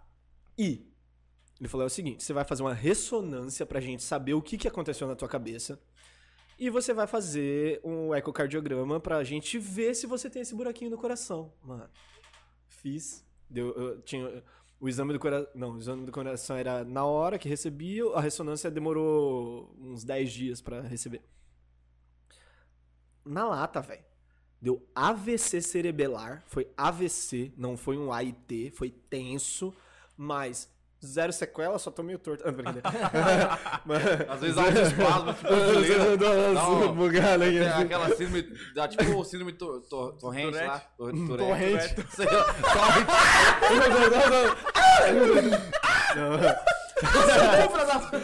torrente. Síndrome de torrente quando o torrent parava de funcionar. Nada. Essa é a síndrome. Essa síndrome É é quando a, é quando a nossa, nada de quando a nossa download. live cai é porque eu tava com o computador do Thales baixando filme pirata. é porque o torrent dele tá puxando muito a internet. Não, mas. Não, zero sequelas, zero sequelas. E. E no, no coração, a porra do buraquinho lá, velho. Na lata, assim, ó. Levei lá na, no médico, no Pedro Miranda, ele falou: tá aqui, Pedro. AVC cerebelar, FOP. Eu, caralho. E aí, doutor? Ele, Cirurgia. Você vai ter que tampar esse buraco, cara. Por você ter a enxaqueca com aura, você tem 30% de chance de ter um AVC. Tá louco, mano. É muito Então, figurativo. se você que está assistindo agora e você que tá aí no computador tem a enxaqueca com aura, pelo amor de Deus, mano, vai atrás de fazer os exames e ver se você tem o FOP. De verdade, é, é sério isso. Cabuloso, velho. É Tá sério louco. isso, é muito Mata, sério. né? Não é uma cirurgia velho. invasiva, gurizada. Eu fiz a cirurgia sexta-feira, ou quinta-feira. Tá de boa, hein? Porra. Tô de boa aqui. Era pra Como estar é- jogando beach tênis agora, eu Mas tive que cancelar o assim, beach como tênis. é que é? Não, mano. É um buraquinho na veia aqui da virilha, na. Na, fe- é fe- Na horta. na femoral? Não. Ih, esqueci qual que é. É Não, a. não, não é a horta, não. Olhou, olhou pra namorada dele, namorada dele. É, femoral, do fêmur, pô. É, porra. Beleza, mas é que, femoral. a, que atravessa o corpo inteiro, né? É, exatamente. Eles botam. Mano, ó, vou explicar como é que é. É um dis- dispositivo, sei lá, é um. Um negócio de liga metálica com. com memória. É, é de Wakanda. É de, é de- mano, é de Wakanda, é muito louco. É duas bolinhas assim, ó. Eles esticam ela ao máximo e bota dentro do catéter. O catéter entra pela veia. Mano, eu só tenho um buraquinho. Jura, um buraquinho como se fosse de tirar sangue, assim, ó. Só que é um buraco maior porque é uma veia de calibre Ah, maior. Anestesiou, nada. de 100% anestesia. Anestesia geral, velho. Anestesia Ah, geral. geralzão. Geral. E aí sobe até o buraquinho, esticado assim. O médico passa do, do, do buraco do coração, abre a primeira bolinha, volta um pouquinho, abre a segunda e depois ele fecha o parafuso e elas apertam assim, ó. Então, mano, não tem corte, não tem é, costura, não tem recuperação. Não tem pós-operatório, não tem. Sério, não, não tem pós-operatório. O pós-operatório é do machucado aqui no buraco do, da, da, da entrada, da punção, e da anestesia. Porque quando você toma anestesia geral, você fica meio mal, você fica cheio de Quebrado, gases, você fica quebradão. E, e das 24 horas que eu fiquei na maca, mano. Que é péssimas camas de hospital, né, velho? Fiquei todo dolorido. Aí, mano, é uma cirurgia muito tranquila, cara. 40 minutos. Inclusive, depois vocês postam quando eles fizerem. Eles gravaram um vídeo, mano. Os médicos daqui de Cuiabá se juntaram com outros médicos e fizeram um canal no YouTube onde os pacientes falam como, como eles descobriram a doença, como eles foram atrás do médico e como que foi a cirurgia. Puta produção, mano. Louco. Parada massa. Por quê? Vai conscientizar a galera. Você vê um monte de canal de YouTube falando sobre o FOP. Mas de forma técnica, de médico pra médico. A gente não consegue entender. Então eles falaram, velho, vamos fazer um canal no YouTube pra conscientizar a galera. Então quando eles lançarem o vídeo, eu falei, por favor, eu vou ajudar vocês a gravar esse vídeo. Eu quero ajudar a galera. E aí, quando lançar vídeo, aí vocês postam lá também, Massa, que vai ser muito bacana ajudar essa Foda, galera aí. Faz o corte junto com o bagulho. Sim, Verdade. Sim. E aí, mano, é muito tranquila a cirurgia, cara. Foi 40 minutos de cirurgia. O, o médico que aí saí do Pedro Miranda e tive que ir pra um cardiologista pra fazer a cirurgia no coração, que foi o é, Sidney Munhoz. Mano, esse cara também é um gênio, assim. O cara é sensacional, super. Ele te explica de uma forma que você entende. Ele mostrou os negócios pra gente. A gente ficou, caralho, mano, que massa. E ele falou: Ó, não vou fazer a cirurgia sozinho. Vai vir um médico da Argentina pra me acompanhar, porque é uma cirurgia simples, mas séria também. Ele tem um dispositivo e tal que vai passar por dentro de mim, como se fosse um raio-x. Vai ficar filmando por trás do meu coração pra ele poder ver o buraco. Então é tudo por vídeo, mano. A cirurgia é toda por vídeo. Muito tranquila a cirurgia, só que o que me lascou foi a intubação, velho. É, os enfermeiros lá me intubaram de forma. Não foi de forma errada, porque deu certo, deu sucesso. Mas eu acho que eles forçaram demais e machucaram muito por dentro.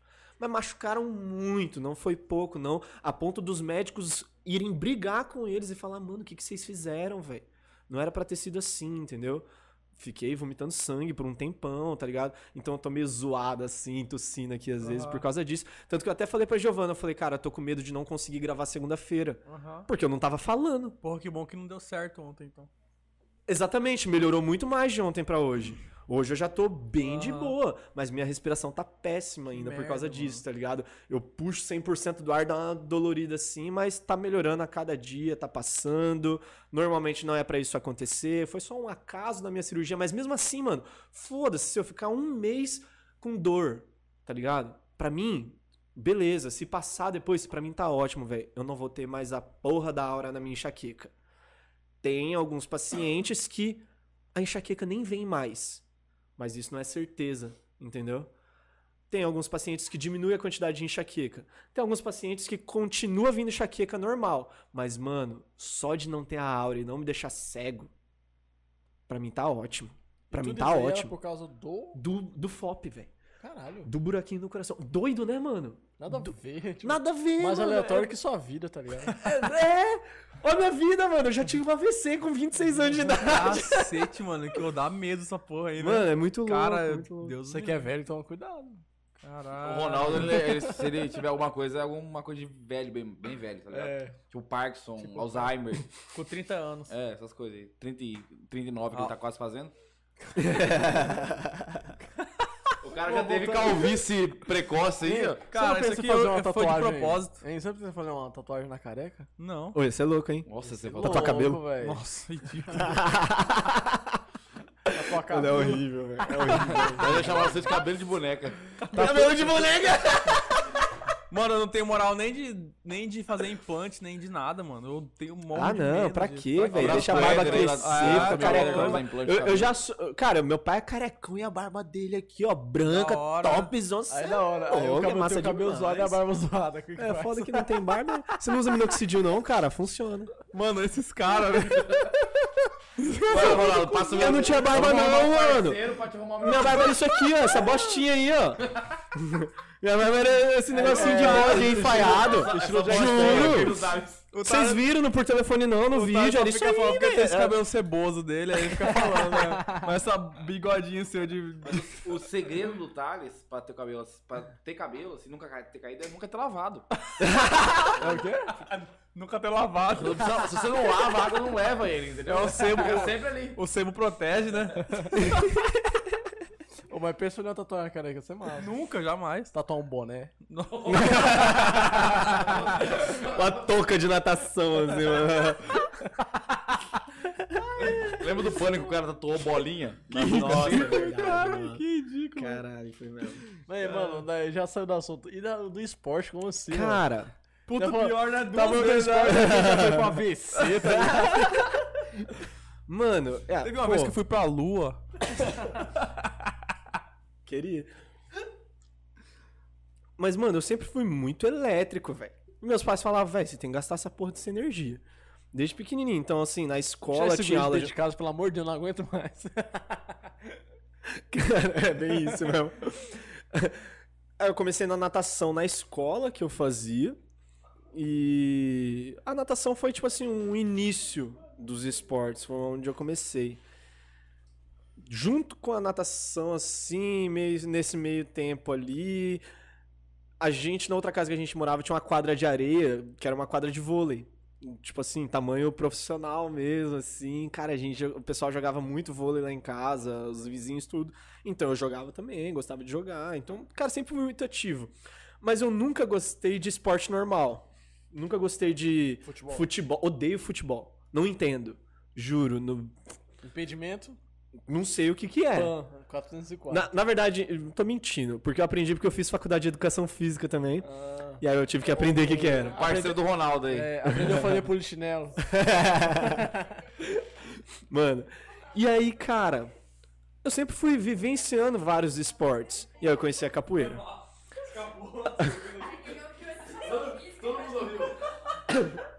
Caralho, você fez educação física, mano, também?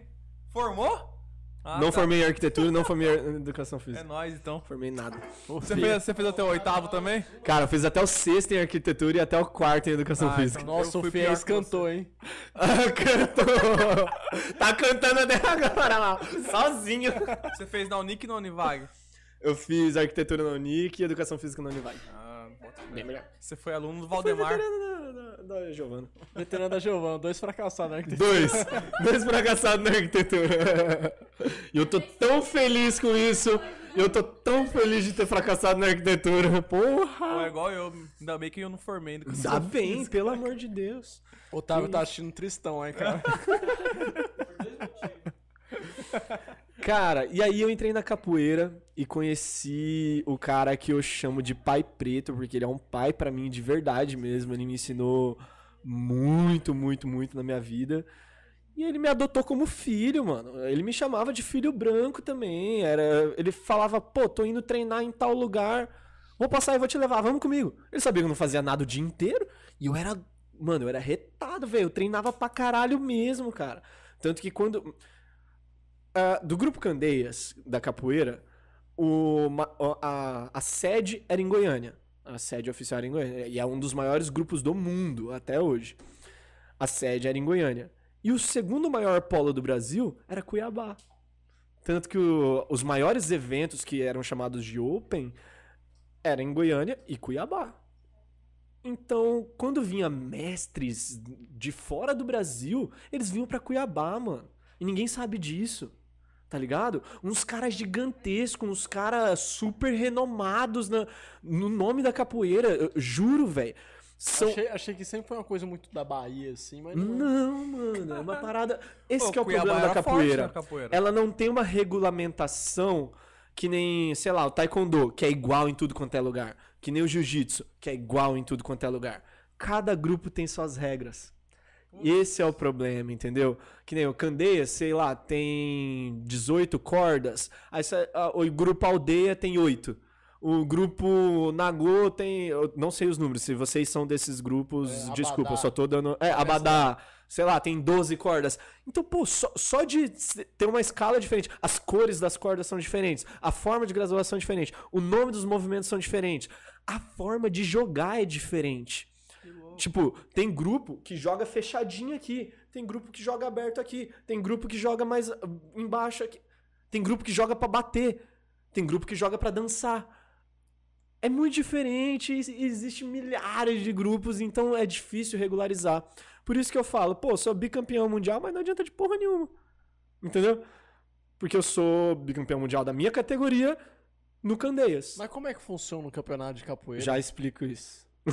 Porque, tipo assim, Então, ó, ó pra, pra entender o quanto eu era cabuloso, eu era pequeno, sei lá. Ah, eu não lembro. É, eu vou falar mais uma aqui, mas foi. Eu entrei na capoeira depois de sair do escoteiro.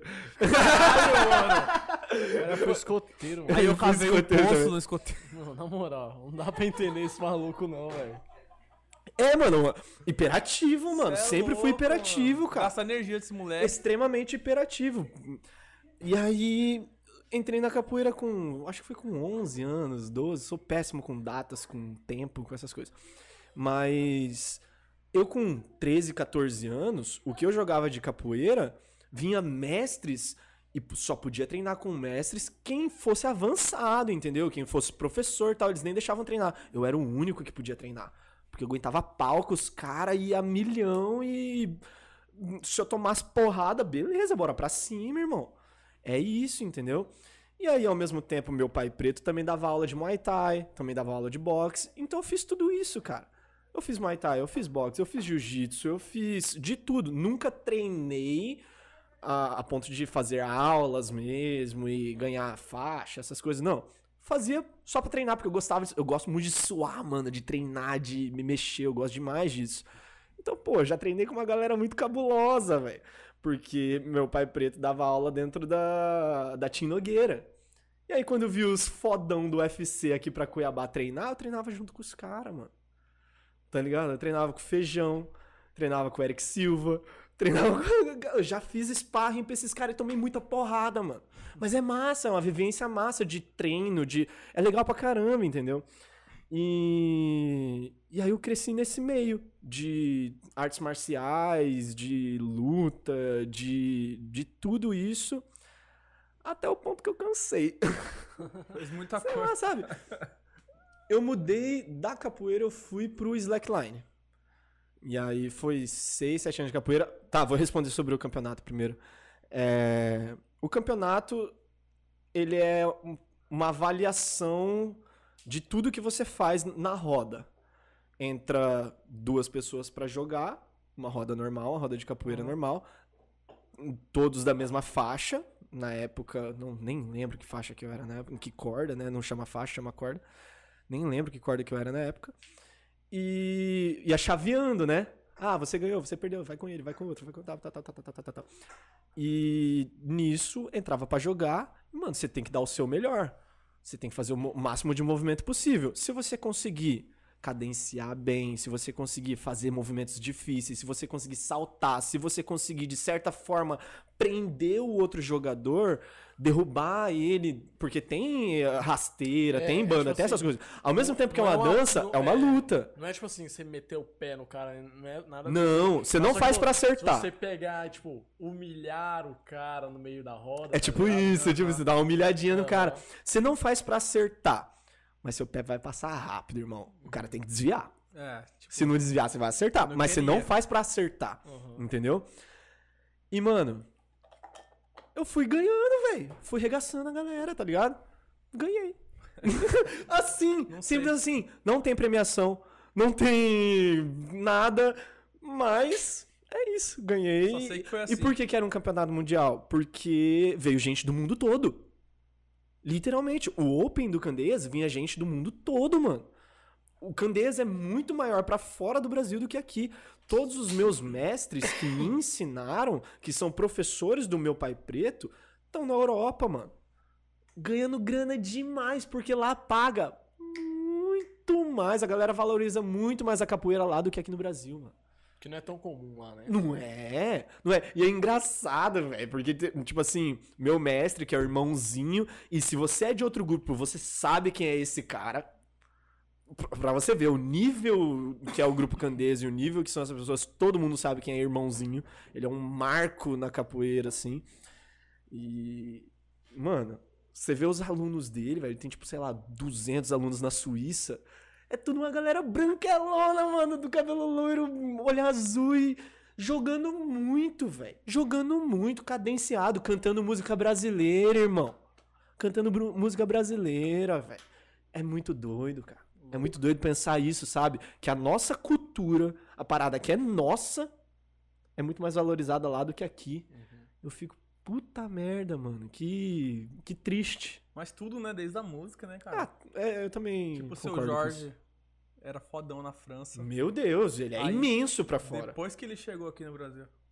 É foda, velho. Até hoje, ele é muito maior pra lá do que aqui. Ele mora pra lá, não é? Não, ele mora aqui, eu acho. Sei lá. Não sou super fã do seu Jorge. Eu, tam- eu também, eu gosto de Eu ouvir, gosto- mas eu não é, sou super também, fã, é, assim, de entender. Saber da vida É, dele. de saber e da vida. Aí Mas da tudo bem. burguesinha, burguesinha, que ele fez Carandiru, foi foda pra caralho. Cara, Rolou que aquele... Irmandade, Irmandade. Irmandade, Ele meu fez Cidade de Deus. Deus também. Quando é que vai ter a segunda Zé temporada Galinha. disso, cara?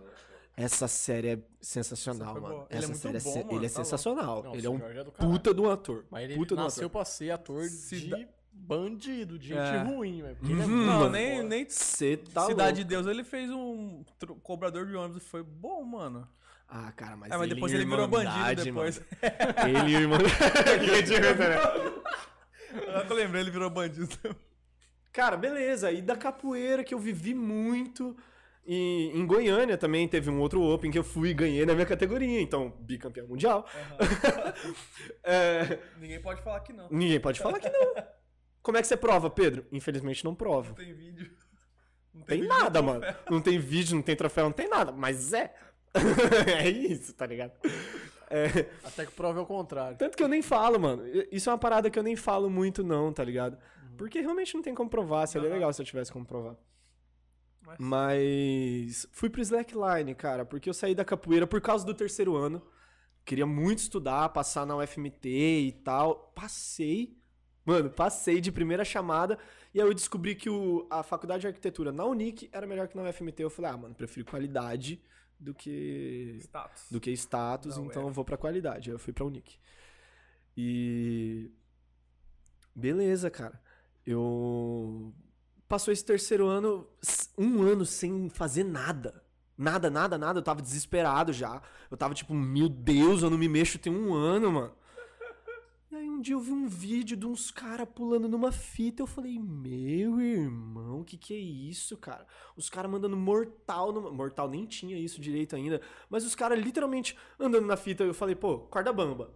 Ah, legal. Atravessar a corda bamba de circo, sabe? Bacana, já vi. Aí do nada os caras começaram a pular. E começaram a cair de peito. Aí caía sentado e girava. Eu. Ah, isso é Quero fazer. legal.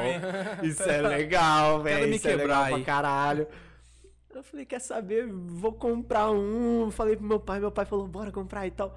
Comprou uma fita de caminhão mesmo, velho. Aham.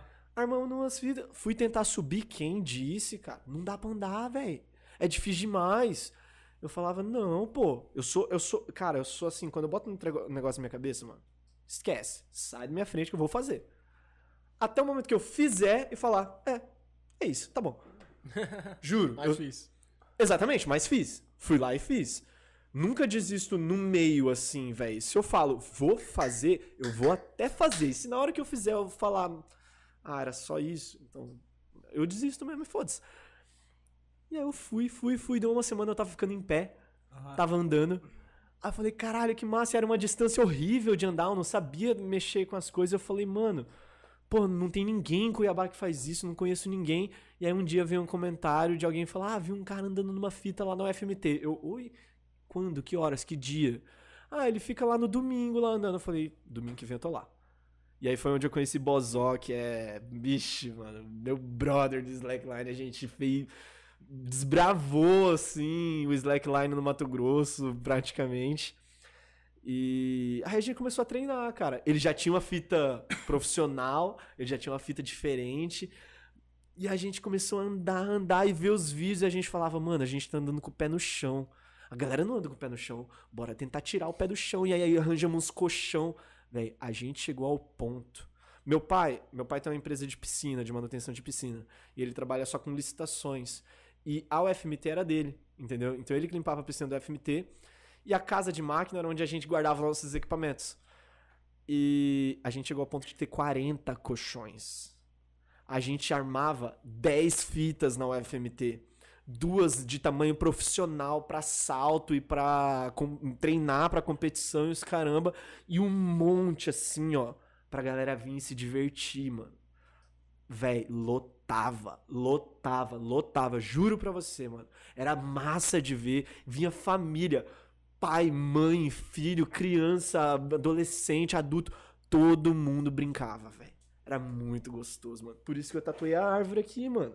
Living for a Slack Life. Ah, que foda. Porque, tipo, a, a palavra Slack Life tem a tradução de, tipo, de vida tranquila. Então eu tô vivendo pra uma vida tranquila, entendeu? E é por isso que é uma árvore com a fita amarrada em volta Foda, dela. foda. Tá ligado? Hora. Foi a minha primeira tatuagem, é uma das que eu mais amo. Não gosto do desenho dela, mas é uma das Tem que eu mais amo, porque tem um significado gigantesco pra mim, entendeu? E o Slack, velho, mano, eu sou. Eu sou muito competitivo, cara. Muito, sempre fui. Sempre fui muito competitivo. Então se eu entrasse numa parada era pra competir. Uhum. Foi isso, velho. Foi isso. Eu falei, cara, preciso ir pra uma competição, preciso ir pra uma competição, preciso ir pra uma competição. E aí surgiu a possibilidade de eu ir numa competição em São Paulo. Não tinha em Cuiabá, porque só tinha gente. Slackline Cuiabá era meu e dos meus amigos, era o maior grupo de slackline que tinha, era o único. tá ligado? E aí a gente treinava do jeito que dava e eu fui pra São Paulo, apareci no meio dos caras que eu era fã, velho. E o caralho, Carlos Neto, caralho, Gabriel Aglio, caralho, mano, essa galera. Não sei se vocês já ouviram falar de Gabriel Aglio, foi pro de férias com o ex. Mano, tá, a Carol é fã dele. Ela não acredita quando eu falei pra ele, pô, eu conheço ele. Nós, nós trocava ideia junto, nós saía junto lá em São Paulo. Ela, mentira. Eu falei, tá aqui o número dele aqui no meu celular. E é verdade. Lá no WhatsApp, assim, Deus. é real, é real, é real. E aí, mano, fui pra São Paulo. Beleza, eu falei, gente, eu vim só pra conhecer e tal. E, e massa que foi na no Adventure Sports Fair, que é considerado o maior evento de esportes radicais do mundo. Na, na Bienal lá em São Paulo, mano. Tinha de tudo, velho. De tudo. Eu dei a cagada de ganhar uma GoPro no evento, mano. Ah, Muito louco. doido. Deu dois meses eu perdi. É, mas. Mas muito obrigado. Muito obrigado, GoPro, valeu. Mas me roubaram. Na Argentina ainda, então me lasquei. Aí. Aí, cara, eu vi essa galera andando com estilo muito absurdo, de- fazendo coisas que eu nunca tinha visto, sabe? Eu falei, cara, que massa. Isso é foda, entendeu? E aí falou, ah, vai rolar um campeonato. Eu vou assistir, né? Bacana. Aí os caras viraram pra mim, não, mano, compete, cara. É um campeonato de boa. Não é um campeonato oficial. É um campeonato que você faz manobra, o cara tem que copiar. Se ele errar, ele toma uma letra. É tipo slack. É, é tipo o campeonato de skate, que é o skate. Você faz a manobra, se o cara errar, ele toma a letra S. Aí slack, S-L-A-C-K. Tomou as cinco letras, tchau, perdeu. Meu irmão, eu tirei todo mundo. Eu tirei todo mundo. Na época, eu não sabia saltar. Tinha nego lá que dava mortal pra trás. Eu só sabia fazer movimento na fita parado. Movimento tipo assim, que eu cruzava as pernas na fita assim e ficava que nem Buda assim. Ninguém fazia. Ninguém treinava isso, eu adorava. Mano, eu ficava com uma mão só na fita, assim, ó. E a galera falava, ah, fudeu, eu eliminava todo mundo nessa manobra. Eu eliminava todo mundo nessa manobra. Eu fazia umas manobras com o joelho na fita que ninguém fazia ideia de que, que era a manobra. E aí eu cheguei até a semifinal. Até o momento que o meu, minha panturrilha estirou, velho. O músculo da panturrilha veio pra cima, que assim que eu gritei de dor e eu tava na semifinal. Aí eu não conseguia mais fazer meus movimentos, porque precisava muito da panturrilha. Aí com a panturrilha machucada, eu falei, ah, vou ter que saltar. Vou ter que tentar alguma coisa. Aí foi o momento que eu perdi, mas os caras falaram, mano, se você não tivesse se fudido, você tinha ganhado. E eu boto fé, velho. E eu boto fé que tinha ganhado mesmo, tá ligado? E aí eu ganhei um nome do nada. Do nada todo mundo me conhecia, mano. Do nada a galera. Vocês lembram? Vocês conhecem o Oriente, né? Uhum. A galera era amigão deles, velho. Da galera do Oriente, assim, tá ligado? Porra, e eu era fã demais de Oriente. E eu trocando ideia com Carlos Neto, que é citado em uma música do Oriente fazendo Slack. Sabe? É muito louco isso, mano. Era um mundo completamente novo pra mim. Eu falei, cara, que foda, velho. E aí eu voltei pra Cuiabá, mano, a milhão. Falei, agora eu vou pra tudo quanto é campeonato. Foda-se. Agora, velho, treinei, treinei, treinei. Eu fui, velho. Comecei aí, comecei a rodar em campeonatos e tal. Nunca consegui ganhar campeonato. É, cheguei muito perto de alguns campeonatos, cheguei muito perto. E aí surgiu a oportunidade. Tinha uma marca chilena de Slack, a Slacker Chile, que é- hoje tá gigantesca. Eles faziam equipamento de Slack e eles falaram, pô, vamos fazer um campe- o primeiro campeonato sul-americano vai ser aqui no Chile. A gente quer te convidar porque você é o atleta com mais nome do Mato Grosso. E a gente quer que você venha com tudo patrocinado. Falei, tá, tudo o quê? Tudo menos passagem. Eu falei, ixi, aí vocês me lasca, né, velho? Tudo menos passar. Porra, Mas tinha tudo, mano. Não gastei com nada, praticamente nada. Ah, mas você foi então. Uhum. Só vem. Quero Mano, ver a gente não, foi né? de busão, velho. Caralho, Chile. Eu desci pra São Paulo, Você é louco, mano. Juro. vai, o Bel vai é slackline, ele vendia tudo de capoeira, tudo outro negócio. Vou vender minhas nove tatuagens aqui. Vou vender meu berimbau, vou vender meu- Não, cara, o massa, mano, meus pais são foda, velho. Eles sempre me apoiaram em tudo. Quando era coisa de esporte, meu pai falava, pode ir, mano, tá aqui a grana, vai. Meus meu, meu pai veio, pô, meu pai é piscineiro, mano, tá ligado? Mas hoje a empresa dele é uma das mais foda que tem no Mato Grosso, mano. Porque o bicho trabalha com isso há 27, 28 anos. No início ele carregava os materiais de piscina no busão, mano. E se vocês conhecerem ele, vocês vão apaixonar, velho. O velho é cabuloso, mano. É cabuloso. E é novão, mano. Eu, sou acidente, tá ligado? Eles me tiveram com 22 anos de idade. Caralho. Então, assim. Tem nem 50 ainda. Não, mano. Tem, minha mãe vai fazer 50 ano que vem. Da hora, hein, mano. E aí. Cara. Então eles sempre me apoiaram muito. Por isso que eu ia com muita vontade pras paradas. Aí eu fui pro Chile, mano. De busão, Busão, três mano. dias de busão. A gente sem fazer o que. Sem ter o que fazer no busão, a gente amarrava os cintos de um lado do outro e ficava andando de slack no meio do busão, assim, ó. Mano, mano, era terror, velho. E os guri lá de São Paulo, lá da. Oh, esqueci o nome do grupo dos guri, velho. Foi mal. Mas. E a gente desceu pra lá e foi uma experiência absurda. Eu tinha 18 anos de idade, nunca tinha tido contato com neve, tá ligado? Foi do caralho, porque a gente de calça jeans, o busão parou na, na divisa, porque tem que pegar os documentos de todo mundo e fica horas parado. E a gente viu a neve e a gente falou, gurizada, vamos. E começou guerra de neve nós de calça jeans, mano. Neve derrete, velho, vira água. Parada tava tipo menos 5 graus. A gente tremia, velho. Que a única solução que a gente teve era ficar no escapamento do busão pra se esquentar.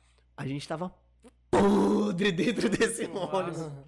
Mano, é muito rolê, cara. Muito rolê bom, muito rolê gostoso de lembrar. E no Chile, eu fui pra semifinais também, mano.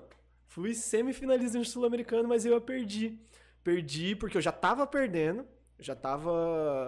Eu percebi que eu ia perder pro Guri que eu tava competindo. E no slackline, no campeonato oficial, cada um tem dois minutos. Você sobe na fita, você faz o tempo, você fica de pé, faz todas as manobras. A pontuação das manobras só conta se você ficar de pé de novo, equilibrar e aí descer. Porque se você simplesmente parar e cair, você não controlou. É. Entendeu? Então cada um tem dois minutos. Eu percebi que tava perdendo. Meus amigos olharam e falaram: Pedro, não vai dar pra você. Acerta a manobra que só você acerta. Na época, tinha uma manobra que era o 720 Spiral, que é eu caio de peito na fita, dou dois giros no ar e caio de peito de novo. Tinha três pessoas no mundo que fazia. Eu e mais dois. Mas eu só acertei, tipo, uma vez. Na cagada. Não era fazia. Eles faziam. Aí eu fiz, ó, eu fiz aqui, hein? Vocês viram, né, gurizada? Mano, Então eu faço também. É lógico, eu fiz. Mano, ninguém fazia essa porra, velho. Ninguém fazia, ninguém fazia. A, a minha época do slackline era tudo muito novo. Uma galera conseguia criar a manobra, era tudo. Hoje é muito difícil. Hoje, eu- se eu subo na fita, eu fico até com vergonha, tá ligado? Porque a galera faz umas coisas que na minha época era caralho, ninguém faz isso aí. Hoje é normal, velho. É muito doido isso, tá ligado? E. E aí eu fui fazer a manobra. Cara, se eu acertasse ela, eu ganhava do cara na hora. Na hora. Não tinha o que ele fazer. Eu acertei, velho. Na hora que eu caí de peito na fita, caí meio de lado, a fita me ejetou. Pô. Ah, que merda. Na hora que eu caí, eu já ouvi o grito da galera e a galera invadindo o tatame, assim, ó. Pra já comemorar, tipo, já era, já era, vai pra final. É isso, tá ligado? A fita me ejetou girando. No que me ejetou girando, meu joelho bateu de lado no chão, assim, eu já saí mancando, já, já cancelei. Eu falei, galera, eu tenho mais 20 segundos, mas eu não consigo. Meu joelho desse tamanho, assim. Falei, ô, valeu, mano, eu já ia perder mesmo. Foi do caralho, brigadão e tal. Foi foda, experiência foda. Fiquei lá, ah, sei lá, um mês, quase dois meses, sei lá. E aí o patrocínio era só por uma semana e a gente meio que se fudeu um pouco. Dormimos na rua, dormimos em igreja, dormimos em, em albergue absurdo. Mano, só comia guacamole e pão. Mano, absurdo, é rolê assim. E o legal, que eu tinha grana pra pagar hotel bom, eu tinha grana pra comer coisa boa, só que meus amigos não tinham, velho. Falei, mano, eu não vou fazer isso, cara. É, ué. Eu vou participar dos perrengues junto com é eles, tá companheiro, né, ligado? mano? Você é louco. Exatamente, só que aí deu muita briga, muita treta. Eu era, eu era o segundo mais novo, o Ciro era o mais novo também. Acabou que os caras que eram mais velhos ficaram putos com a gente, sei lá. Que, mano, até hoje não entendo o que aconteceu. E a gente brigou e eles lá. Falei, Ciro, vamos embora, velho. Vamos vazar. Vamos vazar pro Brasil de novo. Vou ligar pro meu pai aqui. Meu pai falou: não, tá, vamos dar um jeito. A gente comprou uma passagem pra vocês. Vocês voltam. Aí a gente pegou um busão pra Argentina. Passamos um dia inteiro na Argentina. Foi lá que eu, roubaram minha GoPro, mano. De verdade, ela tava dentro da minha mochila. Roubaram de dentro da mochila. E. Aí da Argentina pegando um voo, voltamos pro Brasil. E. Cara, mas foi uma experiência muito foda, sabe? Eu Demais. guardo. Foi uma vivência pra mim sensacional. Sensacional. Minhas maiores experiências foram nessa viagem.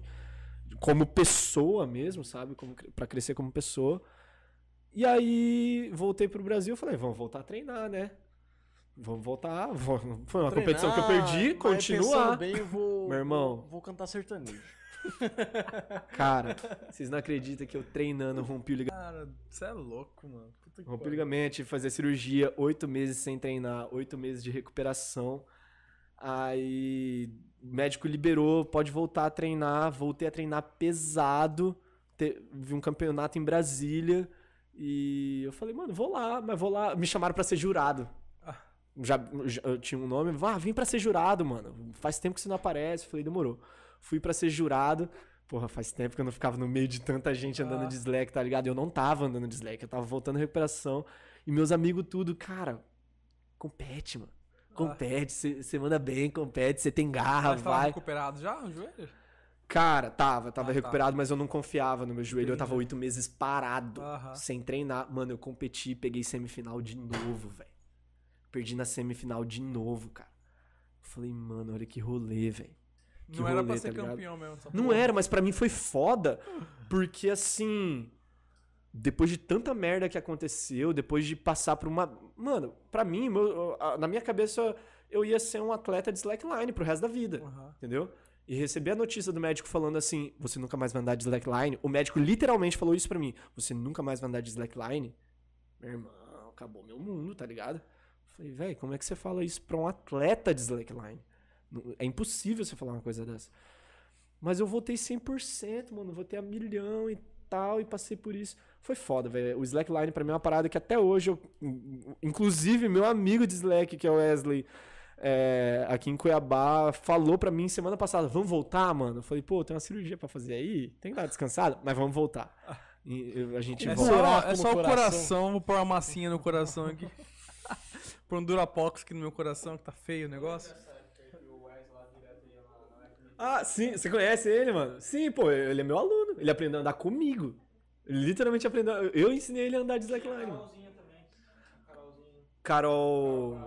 Sim, Carolzinha, Carol Prado. Porra, tudo da minha turma, mano. Tudo da minha galera. Fábio, Bozó, Boris. hum, Toda essa galera aí, cara. Era muito massa, mano. Era muito massa. Você não andava, não? é? Tentei arriscar umas vezes lá com a Carol lá, mas eu desisti. Cara, a gente Cara, tem grupo até hoje. O Rafa é velho. muito baixinho, a fita é muito alta pra ele, velho. muito. Ou A gente tinha que dar a queda já- escadinha. Deixa eu deixar uma escadinha Mas pra ele. Era doido, né, mano? Era massa pra caralho, era parada Caralho. pesada mesmo. Eu já vi velho. muito tombo feio no Slackline. Não, aí do slackline, fui pro crossfit. Mano, Não dá, velho. Cara, Na moral. é, até eu, eu fico, mano, sei lá, vai dar três horas de Cara, é podcast. pouca- é pouca vida acabar isso já, já chega. É pouca Mano, é vida. muito- eu falei pra vocês, é muita coisa, mano, pra falar. É pouca vida pra tudo isso. É pouca vida pra muito rolê. Eu, eu tô escrevendo um livro, mano. Caralho, Eu tô mano, escrevendo um cara, livro velho. chamado Eu Já Posso Morrer, porque eu já vivi demais, velho. 26, Que velho, da cala a hora. boca. Tá ligado? Ó, não, mas a nome intenção é do nome hora é só pra chamar essa atenção de, Não, tipo assim, cara, você pode viver muito, velho. Que eu vejo muita gente de 30 anos de idade que eu conto a Tem minha história e a nada. pessoa fala assim, velho, eu não fiz 10% do que você já fez. falo, mano, eu só quero viver. É isso, velho. A única coisa que eu busco é viver, mano. Quando você for lançar o livro, o Ronaldo vai querer comprar um dos primeiros. Por favor. Porque Mano, tem eu- quase eu- 40 e não viveu quase nada. Pô, eu preciso fazer um, um coach na minha vida. Eu Acho acho que eu tô, eu tô sendo muito zoado pelos caras. Será que eu sou um bosta mesmo? Ele E eu- fez, ele fez cursinho, mano. será que só Cara, eu. estuda pra ser um grande bosta. Será que só eu. maior bosta do mundo. Seja o melhor. será que só eu. Será que só eu é, acredito em mim mesmo?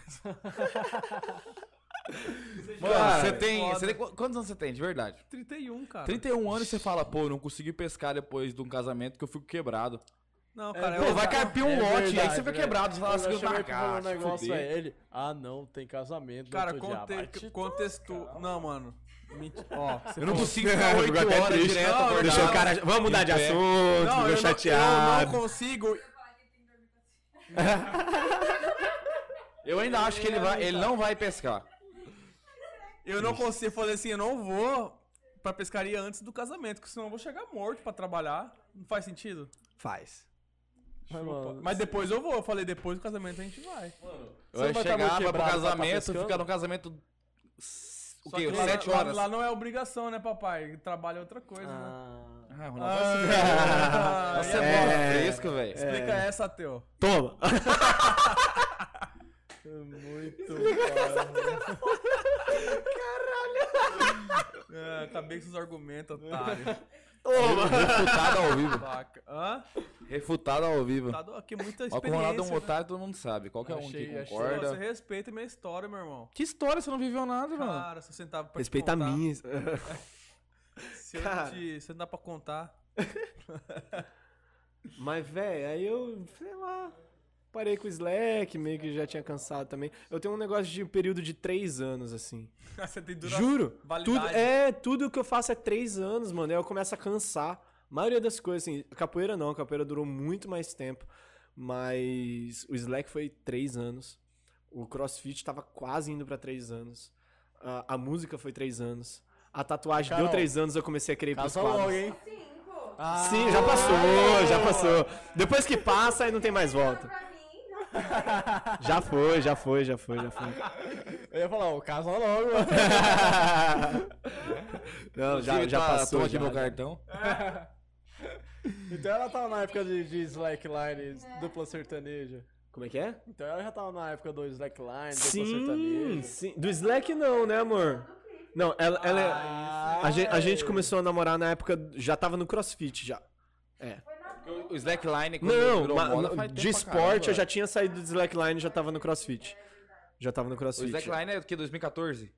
13? Ah, mano, você quer me ferrar da Põe no data Google assim, aí, você não que é o faço homem ideia. Google. Porque foi quando, quando vira... É, quando foi antes de virou- 2016. Lembra que tinha uma pracinha redonda lá com verde, os caras esticavam? Ah, mas Campo Verde Ah, chegou já andei de depois. Slack lá, pô. Então, Eu sou amigo do Lério, aí uma vez eu fui lá e estiquei a fita lá, era eu. Real, você brinca. Eu tenho uma foto aqui que é lá na pracinha. dele, você já viu ele andando de slackline, você já viu ele no podcast, o que que você E não sabia que era ele até agora. Verdade, é o... Aí, Esse- ó, o cara tá presente na nossa vida já faz vários Muito anos. tempo, vocês nem fazem sabia que ideia, tá velho. Eu Ah, tô, tô pegando aqui no Instagram aqui, ó, que aí eu consigo pegar as datas pra vocês, porque eu sou meio burro pra essas coisas. Mas tipo assim, ó, tem foto aqui, ó, 2015, é, é isso, 2015, 2016, 2014, é nessa faixa mesmo. Que 2014. época que você fez faculdade da Univag? Ah, velho, quer me Que ano? ferrar? Não, ó, na, na Unic foi 2015, Ave, que susto, falei, caralho. Univag 15, 16, 17, 2018. 18. 2018 na Univag. Você levou essa porra de slackline pra lá também? Demais. Porque depois a Thalita, Ah! professora... Você, eu falei no início, Thalita é minha brother, Você irmão. Você é louco, já do- tatuou um monte comigo. você foi aluno do Valdemar também, não foi? Não, do Valdemar, mas Você sei quem é. ele? Conheço. Meu, conheço. meu... Entrou, eu entrei junto com ele na faculdade. Bota fé, bota Aí eu fé. estudei com a Thalita depois. Ah, Thalita é demais, Sou né, professora, mano. Thalita é demais, adoro a Thalita. Aí depois eles é. começaram a fazer. Ela é uma pessoa massa pra trazer aqui, velho. Porra, ela é da hora. Ela é da hora demais, ela, Ela é- tem... Cara, é- ela é ela fala... 320 no Ela é energia. absurda, mano. Tem Essa energia mulher é genial, adoro ela. Ela é Adoro muito- Ô, o casamento dela foi sensacional. Foi. Sim, mano. Foi. serv- É, churrasco e pagode, mano. Ela me mostrava as fotos, ela falava Pedro, você não tem ideia do quanto eu fiquei louca. Foi, foi logo eu que fiz o casamento dela. Que massa, mano. Olha que doido as da hora, muito coincidências. Cuiabá é muito pequeno. É muito pequeno, muito foda. Cara, aí assim, no CrossFit eu entrei muito de cabeça, que eu já tava entrando na educação física Aham. já. E aí o, o Stefano, que é da Mad Wolf, Mas se fuder com essa. tá ligado? O Tô ligado. Stefano é um monstro, Primo do velho. Felipe, Sim. que é primo de não sei quem. Inclusive é meu primo, tô zoando. E Que cara, massa. ele me abraçou assim, ele falou: "Moleque, vem treinar comigo e tal, você vai ser professor aqui. Já que você tá fazendo educação física, vem estagiar aqui". Eu falei: "Demorou, mano. Pra mim tá massa". Eu treinava junto com ele, o treino dele, Stefano, mano. É respeitado nível Brasil, É, tá ligado? O aham. cara tem um nome gigante. Eu fazia o treino dele, mano. Cara, eu tô com 65 quilos, velho. Eu já tive 82. Se vocês verem minhas fotos da época de crossfit, filhão, é, era um Outra pegada, Outra né, mano? coisa, mano, outra coisa. Era 170 nas costas agachando. Era, era muita coisa, mano. Seu joelho deve estar falando, mano, falar, larga desse maluco, Cara, velho. esse que é o negócio. Ó, tá aí um tabu. dele. A galera acha que o crossfit destrói a- as juntas. Não, velho. Não. Destrói se você não tiver técnica. Se você tiver técnica, não destrói. Eu tinha o joelho estourado e nunca tive problema nenhum. Uhum. Ah, você já tem que ir, é mais forte que todo mundo. Joelho de titânio. Joelho de titânio. Cara, e aí. Ô, mas dobra a perna de novo aí. O quê? Dobra a perna que nem você tava aí. Assim? Não, é assim, com a perna em cima da outra. Assim? Não, sim, porra, que nem você tava assim, ó. Meu Deus do céu. Olha lá, mano, o joelho dele tem cara de que. De tipo assim, mano, já vivi muita coisa, me larga, daqui. Aqui, ó, dá pra ver o pino aqui, ó. Caralho! Aqui, ó, a Vai bolinha. lá, ó. É muito estranho. Nossa, mano. Ah, não, mano. Dá pra ver o pino aqui certinho, você sente certinho a cabeça dele. Mano, vamos aqui. ficar só lá na, na Netflix mesmo. Cara, aí foi louco, porque no CrossFit eu joelho já tava... doido e falou assim: Ô, mano, vamos continuar a tatuagem, por favor. Ô, quem tá A escrevendo. melhor coisa que você tá fazendo é tatuagem. Quem tá escrevendo o livro é o joelho dele já. já posso morrer. Já chega pra mim, Pedro, já chega pra mim, porra. Chega, Pedro, morre, caralho. Eu quero pedir arrego. O Pedro já pode morrer, pelo amor de Deus, Deus. Sem joelho. é bem isso, mano. Os caras é filha da puta, velho. Coitado do Cara. Eu já imaginei o joelho dele com o olhinho com a boca assim, tá ligado? Falando. Nossa, eu podia tatuar isso, vai ser engraçado. Não. não, não. Não, passou. louco, não. Foi só uma ideia. Isso é Só. uma coisa que eu não quero fazer. Não, não façam tatuagem no joelho. dói Faz um olhinho, uma boca na careca. Caralho, me larga, mano. Vai se fuder. Não, mano, só que você podia Ia ser legal. Um smile gigantão aqui em cima, assim, ó. Você podia fazer os três furos do Curilinha assim, velho. Caralho, genial. Genial, genial. E só usar laranja. Pizza com arroz? Eu não sou tão diferente assim, não. Prefiro. Sou pai de família, sou cuzão. Ô, o Curilinha também, pai de família. É, ué. Caralho. Respeito o Curirim. Pô, eu ia falar Corinha mais fraco, mais morre. é que se pode? Tem que matar Ninguém dá atenção pro Tem que matar algum personagem. Vamos matar quem? O Mas, Kuririn. mas no, mano, no GT ele tem cabelo bigode, filho. Ó, é igual. Pai de Cara, família. onde que o tá? papo Chamar só de a parte do cabelo e põe só o bigode. Pô, acho que a gente podia demitir o Tora, né? Aí tá. Porque sem mim não tem live, né? Toma, tora. Vou falando no celular no iPhone. Vamos só cortar. Funciona igual, né? O, só cortar o microfone. Vamos chamar sempre dois convidados, aí ele fica sem microfone.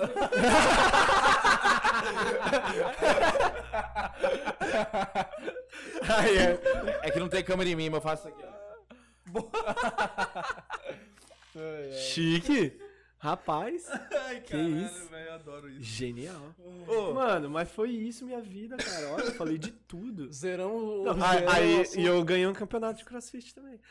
aí você já pode morrer mesmo. É, Rodou velho. mais pneu.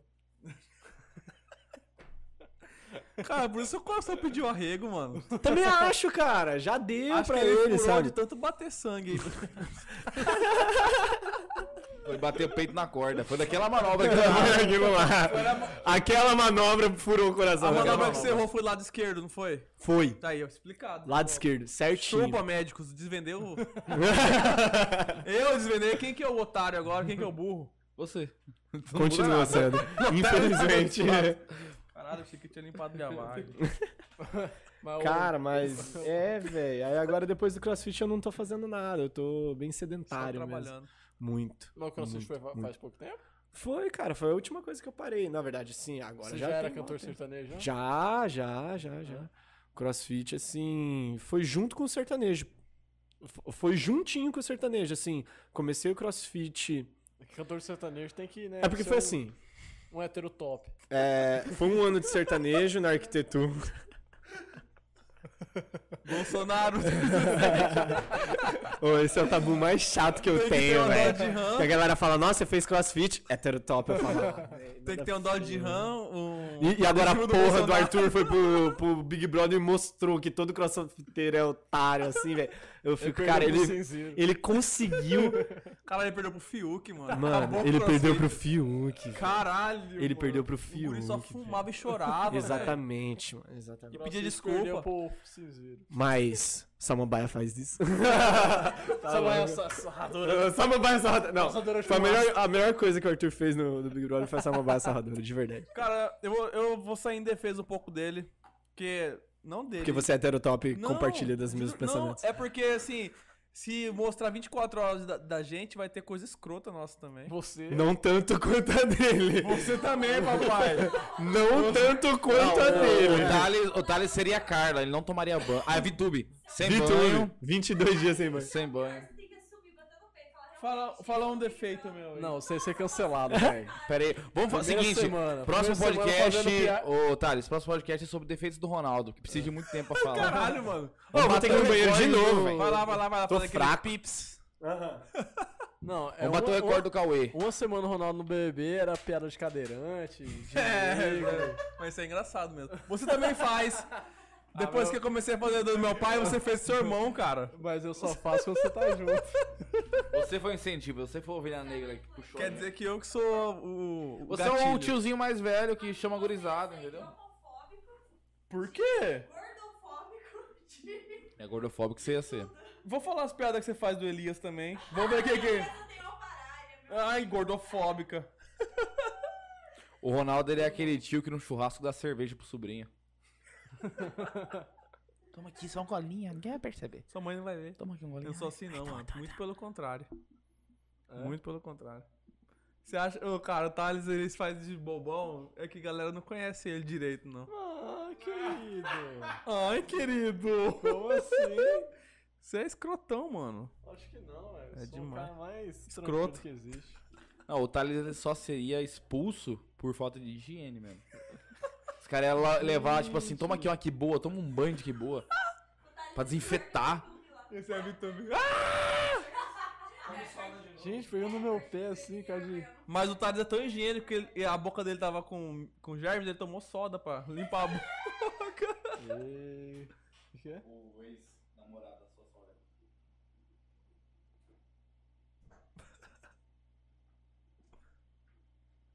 Pô, da hora, não sei quem é não. O que, que aconteceu? Silêncio, mano. Pode falar, meu Deus do céu, tá muito devagar. Mas, pô, cara, Você é muito Ele é, mano. Na moral.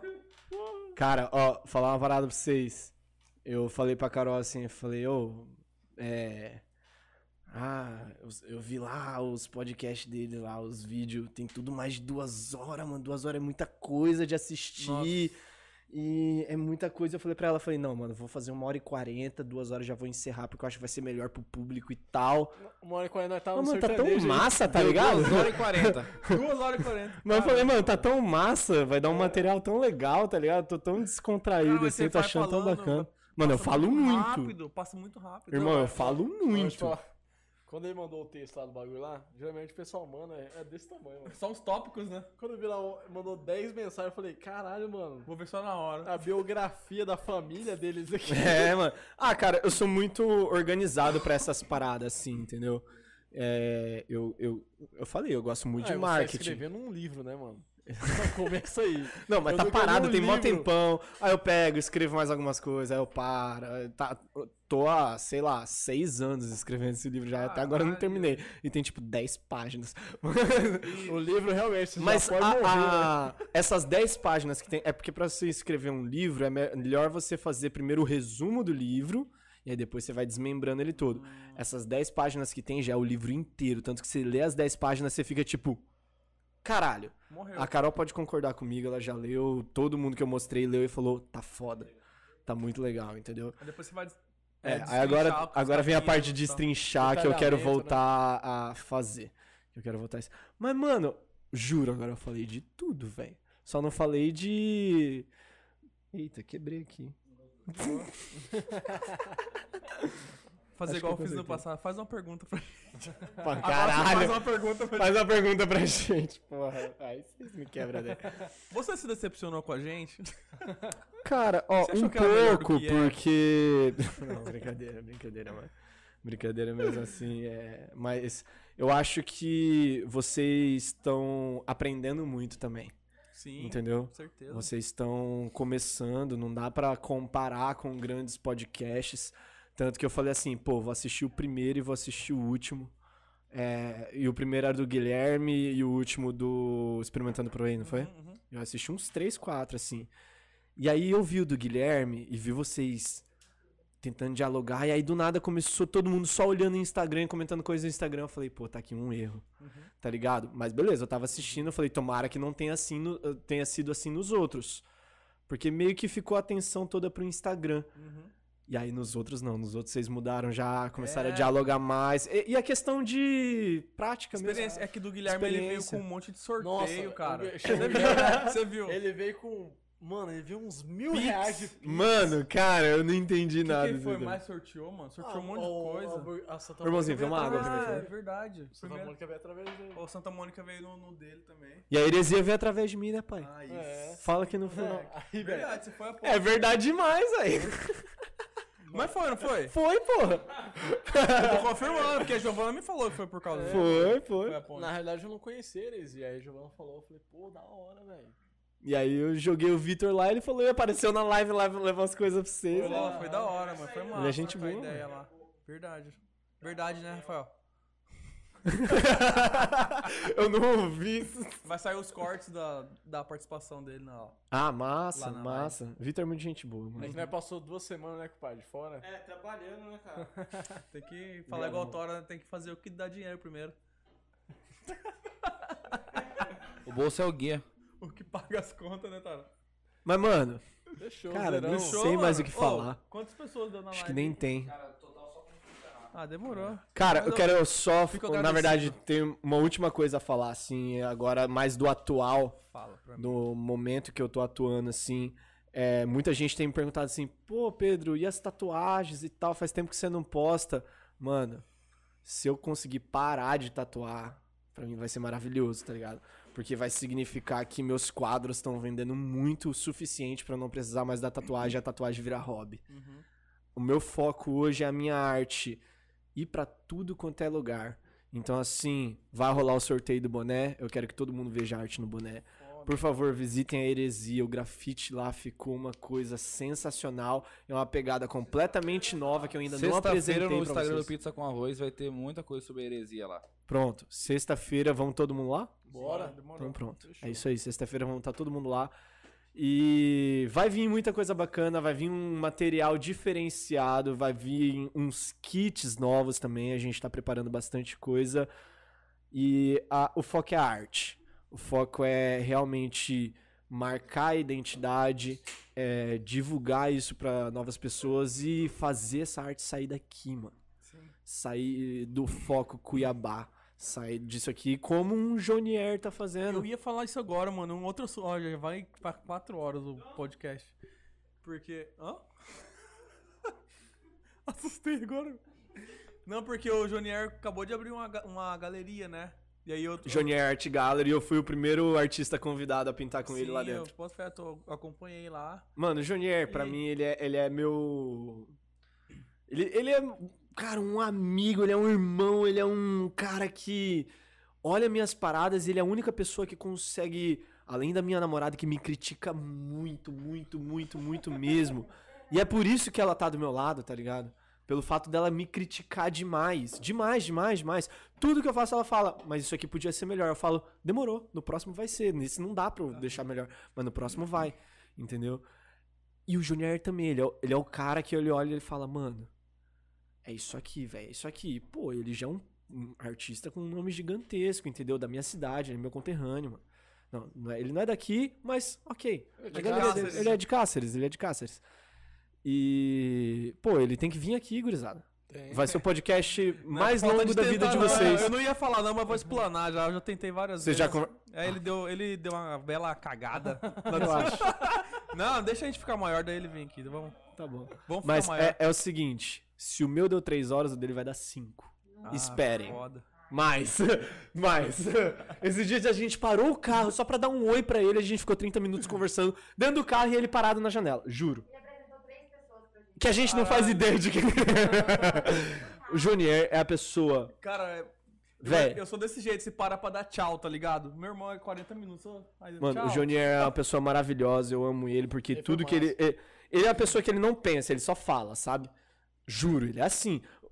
Nossa, a parada que eu mais tenho que falo, isso é muito Jonier, foi a gente numa, numa exposição do Alfredo. E aí tinha um guri lá com um cabelão lindão, tá ligado? Lembra? Cabelão lindão, tipo assim, você via que o cara cuidava do cabelo, mano. Ah, E ele, o, o Jonier conhecia ele, e ele chegou do lado assim e falou: Olha o cabelo desse cara aqui. Mano, eu vi a cara do guri pro Jonier assim: Para, para, pelo amor de Deus. E eu, tipo, para, Junior. Para, Junior. Para, cara. Ele, cabelão massa, hein, mano. Eu- Ele é sem noção. ele não pensa, ele só não pensa, ele só faz. É sem noção igual nós, então Mano, tá massa. É, ele é maravilhoso, Ele é massa. cara. A gente tava na Ele é maravilhoso, ele é na- maravilhoso. Na Cachoeira Cristal lá, ele tava lá fazendo um Ele, é- bagulho eu, lá. eu adoro ele. Não. A gente ajudou ele, ajudou ele a pendurar Aham. o bagulho lá, tava só ele e outro cara lá, né? Era o Espírito E aí ele Santo, falou, né? "Ô, mano, cola aí, vamos almoçar aqui, eles estavam com almoço. Aí nós comeu lá com ele. Não, Ele é demais, realmente, cara. assim. Ele tem um é, coração. Pessoalmente, assim, eu encontrei ele já nos casamentos da, da. A gente fez a renovação da Estânia da, e do Carlos. E ele, pô, super gente boa. Hã? Ah, é, eles estão viajando juntos, verdade. Estão Então, estão lá pra. Rio Grande do Sul.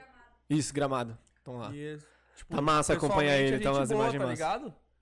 Só, só isso mesmo. Mano, É isso aí. Demorou? caralho, demorou muito, né? Demorou. novo na verdade, eu quero agradecer 46. vocês de verdade por estar fazendo um conteúdo com tanta qualidade de imagem, de vídeo, de conteúdo também. Trazer isso pra Cuiabá é importante. Espero que isso aqui saia de Cuiabá, que isso aqui seja esteja em Cuiabá, mas seja visto pelo Brasil todo, porque merece. É um conteúdo muito foda. Eu vou estar sempre apoiando vocês, vou estar sempre divulgando vocês. Pra tudo que precisar, a gente vai estar junto. Demorou? Valeu, mano. Pô, mano, obrigado pelo boné também. Curtiu? Aí eu vou ficar com esse aqui agora. Ah, e vai ter Não, outro e- que vai ser, vai ser sorteado, né? É, vai ter o sorteio, esse, né? esse. Não, Vamos sortear uns sorteio vai ser três. esse aí, mano. Demorou. Sortear esse aí Ah, esse aqui é meu, Tira a mão do-. Tá, Não, vamos Eu sortear um exclusivo então, pra quem eu ganhar. quero um Ah, desse então aí fechou. também, mano. Vai Fechou. tirar eu não. Sortear um exclusivo pra quem ganhar. E a- pessoa que ganhar, eu vou trocar uma ideia com ela, fazer um exclusivo pra ela, com coisa escrita pra ela. Ah, da hora. É, meu irmão, exclusividade, pai. uma foto desse aí e Não fazer. pode, Rafael. Sossega o rabo, senta aí, Pedro. Aê! Ó, atenção, nepotismo dentro do nossa empresa não pode. Eu refugo isso, não quero. Então pra isso, ela participa então. Então é isso, vamos encerrar Demorou, logo, porque não dá mais, a gente já tentou encerrar três vezes. Você vai agradecer os nossos Ô, agradecer aos patrocinadores. patrocinadores, Heresia, é, Santa Mônica mandou os hambúrguer pra gente aqui. Você tá doido? Não comeu, vai Eu vou comer agora, Deve mano. Tá gelado, né? Eu Botar vou esquentar ali né? já era, que isso. Na onde? Gelada, até gelado é bom. Aqui, ó, também agradecer o cara do Bom de Churrasco. Bom de churrasco. Mano, mandou esse aqui que a gente Véi, bom, né, véi? Mano, na moral, pode, Você Mano. tá doido, velho? pode fazer um bagulho aí. Mano, Já me apossei de um aqui já. Pode, Bom, né, pode véi? fazer um, Esse é um sacanagem. collab aí, junto com a Santa Mônica. trazer ele aí, ele é arquiteto mano. também. Bruno É, é, demais. Bruno é demais. Da hora, mano. E é isso aí, a gente quer trocar ideia com todo mundo mesmo. E é 4, 5 horas, tanto faz. da hora, obrigado mesmo, gente. Obrigado Valeu, pela galera. moral, obrigado pela moral. É nóis. Obrigadão. Obrigadão. Me sigam nas redes sociais também, arroba Pedro Galera, Wagner Luiz- Arte, em tudo quanto é lugar. É, Verdade, verdade, verdade. Ó, canal também. Tem o Artistas que Vendem. Se você é artista e tem vontade de vender mais o teu trabalho, Artistas que vendem, é só você jogar no Google que vai aparecer o YouTube, vai aparecer o Instagram. Na, sobre mim, sobre as minhas artes, arroba Pedro Wagner Arte no Instagram, no YouTube não tem. E é isso, só isso mesmo. É, é isso aí, Mas, tamo galera, junto. não esquece de seguir a gente também, arroba pizza com arroz. É, segue a gente no pessoal Fatias. também. O Fatias e o Spotify. Eu vou chegar Tá nessa, eu vou chegar nessa parte. Mas já na tela. Ele não ia chegar. E assim. É nada, Ronaldo. Então, voltando aqui, tá? Esquece, esquece o Toro. Esquece o diretor aqui. É, sigam a gente nos nossos perfis também, eu, Ronaldo Salles, arroba Thales Murilo. E na bio do nosso Instagram tem um encurtador de link que vai pro nosso canal de cortes e também pro Spotify, tá certo? Obrigado. Tá, tá voltando a ficar em dias tudo o negócio lá, hein, mano. É que o Rafa passou duas semanas fora. Ô, e cara, não- ô, e lembrar pra galera que segue a gente no Instagram, cara, é, se inscreve no nosso canal no YouTube, né, velho? Pô, a gente tá no TikTok também. Mano, e a gente. Ah, é verdade, Ô, no TikTok. E, e teve pergunta da galera, a gente nem respondeu Verdade, nada, nem viu pergunta. o público, nem viu como. Aí nem teve, já pensou? Vai ficar feião. Ele vai inventar. Teve uma pergunta que foi Uma. sobre, foi sobre o seu. sobre o- a área. O cara perguntou o que, que você faz quando tá com bloqueio criativo. Cara, bloqueio criativo é. Muito boa essa pergunta, hein, mano? Não, cara, bloqueio criativo é uma coisa engraçada, mano. Quando você. Quando você permanece fazendo a sua arte, quando você fica continuamente trabalhando, editando, você não tem bloqueio criativo, mano. Se você parar de fazer e ficar procrastinando, o bloqueio vem muito mais forte. Mas o que, que eu indico pra bloqueio criativo? Referência. É o que você mais precisa ter. Você precisa assistir filmes diferentes, ver séries diferentes, ir em museu, em, em eventos diferentes, conhecer pessoas novas, mano. Isso aqui me dá. tá me dando um puta criatividade pra criar alguma arte, entendeu? Porque é uma parada fora do meu comum. Então, se eu tiro o meu cérebro, tô lá no meu comodismo de acordo de manhã e tal, tomo meu café da manhã, aí faço algumas coisinhas, aí tomo meu almoço, aí tal, tal, tal, tal, tal, tal. Por 10 dias seguidos, cara, isso é monótono. Se você do nada muda, se você do nada dá uma virada de chave, faz uma coisa que você nunca fez, tua cabeça faz assim, ó, pum, abre um universo de possibilidade pra você pensar coisa nova. Então é a melhor forma de você quebrar o bloqueio criativo. Cara, bloqueio criativo também só vem quando você faz a mesma coisa muitas vezes, Exatamente. mano. Nossa, é igual a gente. É Quando a gente vai, quando a gente vai pro algum ensaio diferente, mano, é muito bom porque você começa a viajar. É. Exatamente. É que nem eu fiz a, fui lá no, no Manso agora, num barco, foi massa pra caralho. Então, mano. Não, barco não. Um veleiro. O nosso pós-graduado em barcologia aqui, ele não, um veleiro não é um barco. Aquilo ali é um ele é um veleiro. lá. É, porque tem uma vela. Ou é Aí se tiver um remo, é um remeiro. Se tiver um motor. Moteiro. Morteiro, já falou já. Morteiro. Eu ia falar motoqueiro. Então, valeu, chega, chega. Merda. Mais dúvidas, manda lá no Instagram que a gente responde. Demorou, é nóis. Falou! Cara.